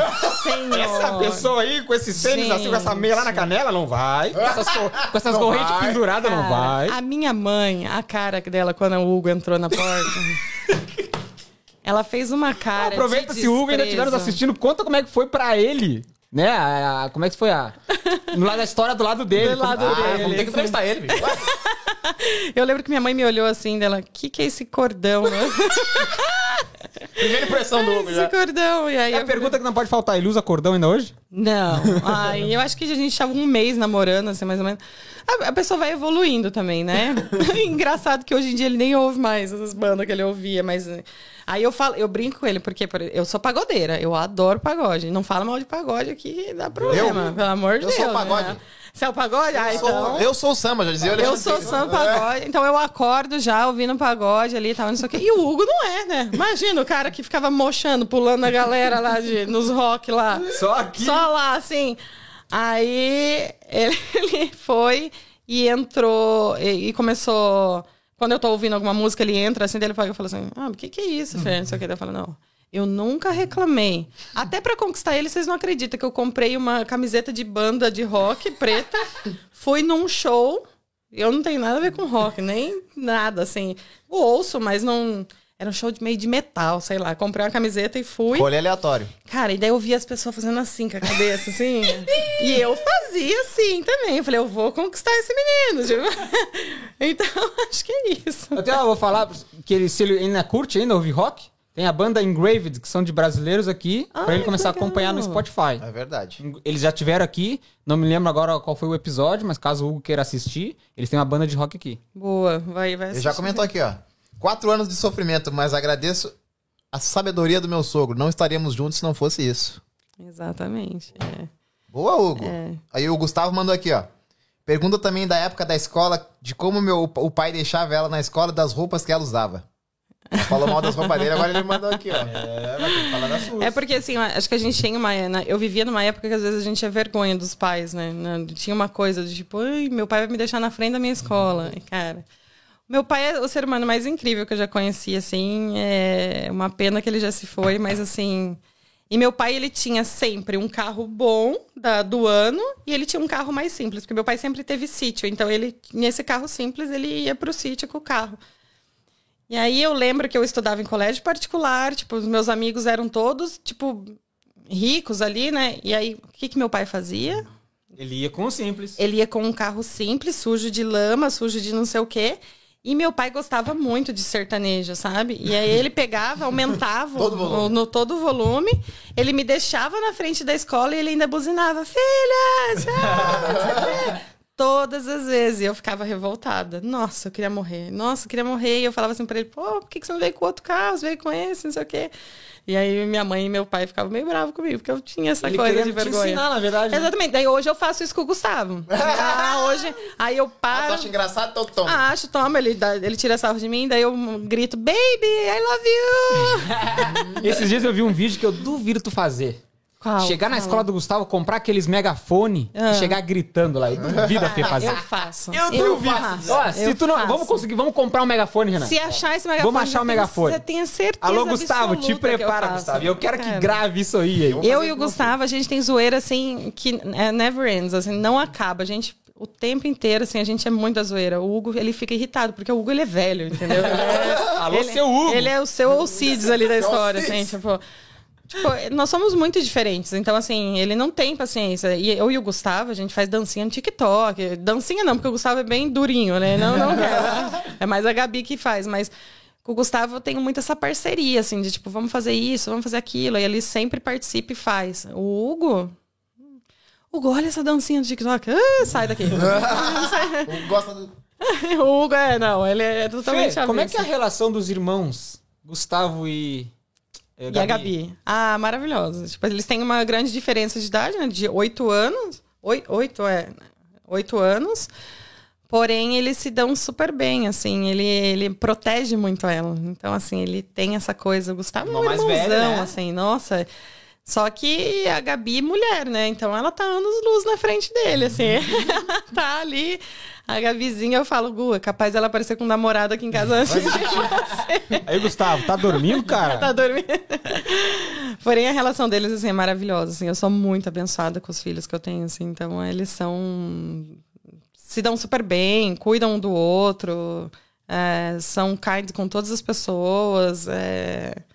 Então... Ah, não sei explicar, assim. Eles são muito... Aproveitando que hoje é o dia das mães, já que tô tocando nesse assunto, Hum. vamos aproveitar e falar da dona Maria Lúcia aí, né? Ah, Dona Maria Lúcia. Como foi a tua mãe? O que, que a tua mãe significa pra ti? Provavelmente acho que ela já deve ter dormido, né? Mãe, se tiver acordada, você manda aí uma mensagem. Mas depois ela vai assistir. Vai assistir, com certeza. Vamos falar sobre as mães aí. A minha mãe, cara. Minha mãe, ela tem. Deixa eu fazer o cálculo. Ela é de 54, nós, nós estamos em 2022. Eu não sei se é 60, 68, eu acho. 60, é o 69, aí. 66. Perguntar pra não mim, sei, eu vai- acabar te atrapalhando ainda. É, ela tem a. Ela nunca parou de trabalhar. Ela já tem aposentadoria e ela ainda, todos os dias, ela trabalha na secretaria do, do, do- do governo, ela vai todos os dias trabalhar. Todos os dias ela acorda às 5 e meia da manhã e vai, coloca a roupinha dela e vai sozinha, super independente. Ela me ensinou essa independência, sabe? Do tipo, não dependa do dinheiro do seu marido, não dependa disso para aquilo, faça você. Então ela me, me ensinou muito, assim. A minha mãe, ela é muito forte, ela é muito guerreira. As pessoas às vezes não entendem ela como eu não entendi muitas vezes, por ela se ela é mais quieta. Porém, ela tem outras formas de demonstrar o amor dela. Que ela não é essa coisa, ah, filha, vem aqui, te amo, não sei o como era mais o meu pai. Mas ela é diferente, assim. E minha mãe, ela ama de uma forma mais racional. Mas ela cuida, ela tá sempre preocupada. Antes de vir pra cá, ela me ligou, eu falei, mãe, eu tô no caminho, tô, tô com pressa, tal, não sei o quê. Não, mas e a febre da Gabi? É, Como vó, ela já tava preocupada ali, entendeu? Eu, Não, tá tudo bem, mãe. Então, minha mãe é uma inspiração. Eu acho assim que todo ser humano tinha que ser um pouquinho de Mary Lou ali na essência, assim, que trabalha, cuida, ama. É, ela não se mete na vida das pessoas, ela não, para ela não interessa a vida do outro, interessa o hoje. Às vezes a gente se pega ali, mas hoje em dia ela consegue conversar. Tá numa fase meio teimosa da vida, porque eu entendo também que meu pai faleceu tem um ano aí, então é tudo novidade para ela. Então, às vezes, ela tem uma teimosia de não querer cuidar ali tanto dela, e aí tava com 50 e poucos quilos esses tempos atrás, 60 quilos ali no máximo, porque emagreceu muito, porque tá, não, não quer cozinhar mais tanto. Daí eu fico ali, mãe, vamos comer? Quem comeu hoje? Eu tive a oportunidade de, em agosto, ir para o Brasil, fiquei de agosto até outubro.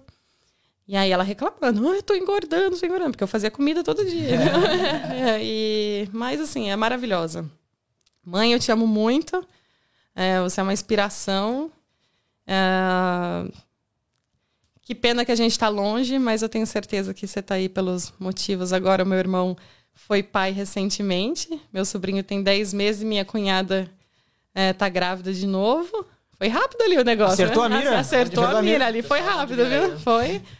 Família ligeira. E aí, então, eu falei, pô, a minha oportunidade que eu tinha de trazer minha mãe pra cá, agora meu irmão me coloca dois netos no mundo, vai fazer o quê? Vai roubar minha mãe de volta, né? Agora ela não vem mais. Mas em agosto, se Deus quiser, ela vai estar aqui. Espero que vocês conheçam ela. Com Com certeza. certeza, já queremos conhecer. Já vamos, lá Vamos comer lá. essa feijoada. Vamos lá. minha mãe não é da cozinha, viu? Já vou Não, mas é, é tu que vai fazer. É, eu- Vai ser numa sexta-feira, então, Renan? A gente vai. Sexta-feira. Boa, tudo combinado já, então, gente. E o, o Gustavo e a Gabi te deram a oportunidade de ser mãe, digamos assim. O Gustavo foi teu primogênito. Foi. O que pra ti é o, o, que pra ti é o sentimento de ser mãe? Ai, gente, vocês vão querer fazer chorar essas horas. Tava indo tudo tão bem. ah, Gustavo, ele me ensinou. Ah, acho que tudo. Acho que existe uma feira antes do Gustavo e uma feira depois, assim. É... Ele é um ser humano de luz, assim. Ele me traz muito amor, muito carinho, muito respeito. A gente senta no chão da cozinha, eu e ele, e a gente bate papo por horas, a gente conversa, a gente tem essa ligação. É, ele parece muito comigo em algumas coisas, então. Só que ele é mais contido. E essa oportunidade de ter sido mãe dele com 18 anos me fez é, me transformar. Eu não tive a, a, a, vida que a maioria das pessoas tem de ir numa balada, de ir em festas, de não sei o quê. A minha vida se resumiu a estudar, trabalhar e cuidar dele naquela, naquela época. E eu não me arrependo nem um minuto. Faria tudo de novo, assim, para ter hoje, assim, os filhos maravilhosos que eu tenho, assim. A Gabi é a mesma coisa, é aquele coraçãozinho, aquele sentimento de mãe, vai dar tudo certo. Às vezes, quando dá, tá indo tudo errado, eles são a minha força, assim. Então, assim, eles pegam e falam, não, mãe, vai dar tudo certo. Então, eles estão sempre do meu lado, assim, me apoiando. Então, é maravilhosa a sensação de ser mãe. E, principalmente, ser mãe do Gustavo e da Gabriela, assim, que são pessoas sensacionais. A mãe falando do filho, botou, né? Não, botou eles lá em cima, né, Renan? Botou, deixou É. eles lá em cima, né? Moral. Caramba, a cozinha vai estar limpa hoje. Cozinha, banheiro. Nossa, tô só esperando a hora que chegar em casa, tudo limpinho. Renan, tem mais algum comentário aí? Porque a gente precisa liberar a mãezona, Renan, porque hoje é o dia é dela. verdade. Tem só mais um aqui do Hugo. Ah, você claramente não conhece a Fer. Ela não tem limites pra zoeira. Ah, é, cara, não tenho, não, Não tenho. tenho, né? Não tenho. Eu acho que isso eu puxei totalmente pro meu pai, assim, a- se eu tiver que fazer uma zoeira, assim, hoje eu me controlo muito, assim, porque, meu, você perde amigos nisso, né? Então, assim, mas eu sou muito da zoeira, tipo, o Alcides mesmo, tadinho, é. Senhor Alcides. Senhor É, Alcides, espero né? que ele não tenha ficado chateado Não, com a se gente, né? ficar também o problema é dele, entendeu? não é, não. Alô, seu Se ficar, Alcides! é pior. Alô, seu Alcides! Mas, cara, eu tenho assim uma rede de amigos aqui muito forte que eu quero ah, levar eles para minha vida inteira. O seu Alcides, o seu Luiz, Richard, todo mundo aí que participou, assim, eu queria agradecer muito, assim, dizer que essas- esses brasileiros que estão aqui podem contar comigo para tudo. É, quase tudo também, né? Senão- Pode pedir dinheiro não? não vai pedir dinheiro, não. Ontem foi engraçado. A gente tava no carro, estava indo pro. Eu saí da igreja, estava indo num baby shower, e aí no, no caminho meu telefone tocou. Ah, até se a pessoa estiver assistindo, não tem problema nenhum. Eu, eu falo abertamente. Ela me ligou para dizer sobre um problema que ela tinha tido com outra brasileira durante o trabalho. É, tipo, de relação, assim, sabe? E ela queria uma palavra minha, um desabafo. Ah, você pode intermediar a gente, ver ali, porque ficou uma situação meio chata. E aí eu não tenho nada a ver com a vida das pessoas, mas aí eu eu paro ali e falo pra ela, né? Tipo, na, naquela, naquele anseio, naquela mágoa que tá, tipo, pô, a gente brigou, me ofendeu e não sei o quê. Eu faço a pessoa sempre pensar o contrário. Você tentou parar pra pensar que de repente essa pessoa não tava num dia bom? De repente ela te falou isso, mas não era isso que ela queria dizer, de repente foi a forma. Eu entendo que é difícil a gente se colocar no lugar das pessoas sempre. Mas tenta fazer isso. Daí eu tento acalmar. Aí eu ligo para outra pessoa. E aí eu faço esse meio de campo. Do tipo, vamos se entender? Tipo, cara, o que, que, que, que vai adiantar a gente alimentar coisa ruim?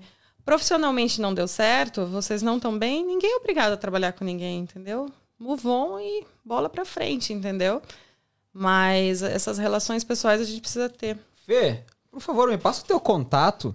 Porque às vezes eu discuto com os libaneses no meu trabalho, Fê. Aí antes de chegar em casa, eu vou ter que ligar pra Fê. Fê, Ai, muito obrigado pela tua Imagina. participação, por ter aceitado nosso convite. Mas, antes da Ai. gente finalizar, o que, que tu veio buscar hoje? Eu vim buscar a minha caneca. Lá embaixo, uma caixinha branca é tua.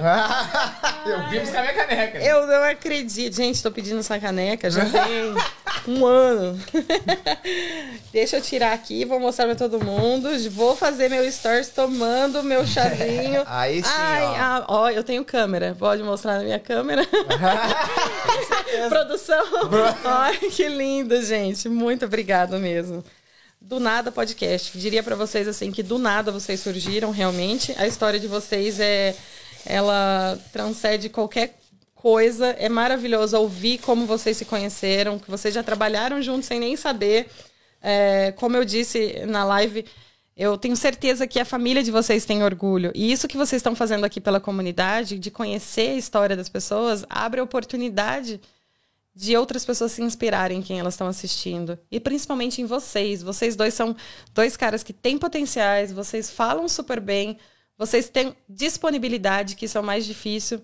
Vocês têm duas mulheres apoio que estão ali, ó, do lado de vocês, por de trás na produção, mas assim, estão dando o apoio, o suporte para vocês crescerem, assim. Então, assim, eu oro pela vida de vocês, eu espero que vocês cada vez cresçam mais. Sou super fã do trabalho de vocês, dou like, comento, curto, compartilho, porque é isso, assim. Então, assim, eu espero de verdade, assim, que vocês sejam inspirações para outras pessoas, que tudo na vida de vocês dê certo e que vocês consigam visualizar sem se deslumbrar, com certeza, porque com certeza o, o bônus vai vir, mas que vocês não se deslumbrem, que vocês lembrem da essência que vocês têm, da dona Patrícia, esqueci agora o nome da sua mãe, Adriane. dona Adri. Então, assim, da importância que elas têm. Agradeço muito a vida da dona Adri e da dona Patrícia, porque sem, se não fosse elas, vocês não seriam hoje esses meninos abençoados que vêm trazer esse conteúdo, essa alegria Cara, é bacana demais ouvir a risada de vocês, ver vocês a zoeira, brin brincam, brigam. Antes de começar aqui, tava os dois ali, tipo, ah, um reclamando do outro ali. Ah, porque um vai viajar, eu vou colocar outro no seu lugar. então, tem isso, assim, eu acho que isso é o mais legal, assim. Mas que vocês cuidem disso, assim, com muito carinho, assim. Esse projeto que vocês têm é maravilhoso. E que seja do nada, porém seja para sempre. Então, assim, eu espero muito que vocês cresçam. Eu vou estar sempre aplaudindo vocês. Se a gente tiver um Brazilian Day, eu tenho certeza que eu quero vocês lá apresentando isso. então, assim. Não fala uma coisa dessa, pelo amor de Vocês Deus. são, assim, especiais demais, assim, e sou fã. Dou joinha, curto, comento, compartilho, e eu espero que Deus continue abençoando a jornada de vocês. Sempre lembrem, tipo assim, sabe, da onde vocês vieram, para onde vocês querem ir, mas com esse sorriso no rosto, assim, sabe? Sem passar por cima de ninguém, que tudo vai se caminhando, tudo vai dando certo. Ah, vai surgir um hater? Problema dele, não é seu. Você tem um monte de pessoas maravilhosas que apoiam o seu trabalho. Você maravilhoso. Então, assim, é isso, gente. Obrigado. É uma honra estar aqui. Eu até brinquei assim, eu falei assim, eu vou lá, mas eu não tenho conteúdo, eu não tenho história para contar. Porém, eu acho Já foram duas horas de podcast. já Mas eu acho que é isso, assim, essa oportunidade que a gente tem de ouvir. Ah, tem- talvez não vai ter views, ou vai, ou não vai, vai ter não sei. Independente. Independente disso, assim, fazer com todo carinho. Eu sempre falo, às vezes eu tô fazendo uma live, daí tem live que tem 100, 150 pessoas, tem uma que tem 20, tem uma que tem uma pessoa. O meu trabalho vai ser igual. Entendeu? E eu, porque não, eu não quero é, que o meu conteúdo seja diferenciado para um ou para outro. E vocês são isso, vocês são iguais, entendeu? Pode vir o cara falar de financiamento, pode vir o cara falar de futebol, pode vir a- alguém falar sobre tudo que deu certo na vai vida, ser famo- mesma. vai ser a mesma, entendeu? Então essa é a essência. E até as Ah. pessoas, às vezes as pessoas falam, ah, mas será que fora das câmeras eles são assim? A gente é assim É também. um pouquinho pior. Né? um pouquinho pior. A gente se filtra um pouquinho, né? Se Renan? filtra. É. Mas um orgulho demais de vocês, gente. Bacana. Obrigado em nome da comunidade, assim, sabe? Eu tenho esse approach de poder falar. É... Tô ali na vice-presidência do Braca, tenho esse- essa ligação ali com o consulado, pessoas maravilhosas que estão sempre dispostas. E é uma honra poder falar de quem tá dando certo. É uma honra quando vem alguém lá de cima, assim, que a gente olha e fala assim: Nossa, Fer, quem que é que tá dando certo aí? Quem que é que tá, tá, tá vivenciando? Onde que dá para divulgar alguma coisa aí hoje em dia? essas pessoas estão indo para frente, sabe? Estão levando o nome do nosso país, assim, que eu acho que isso é o mais importante. Ter ali a bandeira do Rio Grande do Sul, ter a bandeira do Brasil, isso é mais do que especial. Obrigado mesmo. Nossa senhora. Ei, a Vamos fazer um aqui, brinde, vamos fazer um brinde. Vamos fazer um brinde, vamos fazer um brinde. Galera, eu queria pedir pra vocês que estão nos acompanhando, seja pelo telefone, tire um print. Se for na TV em casa, tire uma foto. Tire uma foto desse momento, marca a Fê. A gente não falou, mas o Instagram dela está na descrição desse vídeo. O Instagram profissional dela como designer também está Também. nesse vídeo. O Instagram do Braca também. Está Marca o tudo Braca aqui. também, né? Facebook está tudo aqui também. Então, se quiserem saber um pouquinho mais sobre a vida profissional da Fê, e a, a vida do Braca também, a história do Braca, por favor. Se precisar de apoio também, de suporte, pode chamar a Fê lá, né? Pode chamar. Eu vou- Chama o Braca lá. Eu, eu só não vou pedir pra ela mandar o número dela ao vivo aqui, senão muita gente vai estar ligando, né? Imagina. Ah, briguei com meu chefe. Hoje não, hoje é o dia das mães. Hoje é dia das mães. Hoje, né? hoje não. Vou fazer aquele brinde aqui. Fazemos. Foi um prazer, viu? Quem tirou, tirou. Quem não tirou, Tirou, não mais. Fê, muito obrigado pela tua presença aqui, foi uma Imagina, honra. eu Obrigado pelas tuas palavras. De fato, é verdadeiramente uma mãezona. Ah, A obrigada, gente, pelas se flores, viu? ainda Pelo mais presente. incentivado pelas tuas palavras e a gente vai tentar levar isso aí ainda mais pra frente. Amém. E se a gente precisar, a gente vai te ligar, hein? Com certeza, qualquer horário. Renan, hoje inventei agora, a gente vai finalizar diferente. A gente vai finalizar com a Fê nessa câmera, mas depois eu quero só nós dois, Renan, porque a gente tem que mandar um abraço pra quem? Nossas Ah, mães. É Vero. verdade. Vero? Então, galera, muito obrigado por quem assistiu até o final. Cara, deixa o like de vocês. Quem não deixou é muito importante pra nós. Quantos mais likes esse vídeo receber, mais pessoas vão conhecer a história da Fê. Se inscreva no canal quem ainda não se inscreveu, que ajuda bastante também, e ativem as notificações. Por quê, Renan? Pra você sempre ser notificado no celular quando a gente estiver ao vivo. A gente começou a live, pum, vai aparecer lá. Do nada podcast, tá ao vivo. Muito importante. E agora, cara, por favor, esse é o nosso momento aqui. Alô, mãezinha! Ela que é uma. ba- Eu falei aqui no início aqui, cara, que ela mata e morre pelos filhos dela. E olha, e não é mentira. A minha mãe, ela mora em Rio Grande, no Rio Grande do Sul, e a minha irmã, ela estava em Santa Catarina, na casa. Alô, seu. Vou falar, eu vou chamar de seu Fabiano, porque a, a barba tá branca, né? Caso estejam me assistindo, porque eles estão juntos lá em Santa Catarina agora. Não é Santa Catarina, está aí, se eu não me engano. Desculpa se eu estiver errado. Tramanda aí, viu? Eu estava errado, viu? Tá sabendo legal. Tá sabendo, hein, produção? Tramanda aí. A minha irmã estava, infelizmente, acabou descobrindo que estava com pedra nos rins. E a minha mãe saiu lá de Rio Grande pra ir lá pra cuidar dela. A minha irmã que fez 23 anos na cara ontem. E a minha mãe, mesmo 23 assim, foi lá. E eu não tenho dúvida que se eu tivesse passando mal aqui, ela ia dar um jeito, ia vir nadando pra Austrália pra cuidar de mim. Então, mãe, um feliz dia das mães pra senhora. A senhora sabe o quanto eu te amo, quanto eu gosto de ti, quanto eu tenho saudade do teu carinho. Eu vou parar de falar porque tá um vento aqui e tem alguém serrando alguma madeira aqui, porque o cisco tá caindo. Mãe, eu te amo, viu? Aproveita esse teu dia, aproveita esse momento que ela tava lá em Rio Grande, toda preocupada, e agora ela foi lá pra Tramandaí, pra casa do Fabiano, que abriu as portas pra ela, que é primo do meu pai. Meu pai também que está aí. Um beijo pra ti, viu? Meu irmão que deve ter ficado lá em Rio Grande com a casa sozinha, deve estar tocando terror. Te cuida aí, cara. Mas, mãe, Parabéns pelo teu dia, viu? Não quero tomar muito tempo do Renan aqui, que ele tem que falar também. Então, um beijo pra senhora, te amo, não vejo a hora de dar um abraço em ti. Beijo. Parabéns. Parabéns. Beijo, dona Adri. Vai, Renan, faz a gente chorar agora, faz. Vai, gente. Ah, ainda bem que a produção não aparece, que eu já tô chorando aqui. Vai, Renan, vai, fala. Bom, vou aproveitar esse dia especial aqui de hoje, que a, a Fê tá aqui, mais uma vez parabenizar ela pelo Dia das Mães. E também queria mandar um abraço para minha mãe, dona Patrícia. Agradecer por todo o ensinamento, que eu sempre agradeço, por toda a educação. Falar pra senhora que o Amansa Louco funcionou. eu acho que eu sou um, um- um ser humano melhor hoje, graças àquele Amansa Louco e todos os teus ensinamentos. A- agradecer também, parabenizar também minha avó, que é uma- as duas minhas vós que são mães zonas. Eu tenho a felicidade de tê-las vivas, nem todo mundo tem essa sorte. Parabe- mandar um feliz Dia das Mães pra todas elas, minhas tias também, feliz Dia das Mães pra todas vocês. A minha irmã também, que já é mãe, feliz Dia das Mães. Eu amo todas vocês e logo eu vou estar aí pra dar um abração daqueles de arrepiar. Ai, que Tô gostoso. com muita saudade e amo todas vocês. Feliz Dia das Mães pra todas as mães. Nossa, ah, todo mundo gostoso. acertou a pontaria da família, é. Né, Renan. Não. então é o seguinte, galera. Continuando nessa câmera aqui, a gente vai dar tchau pra vocês. 3, 2, 1, tchau!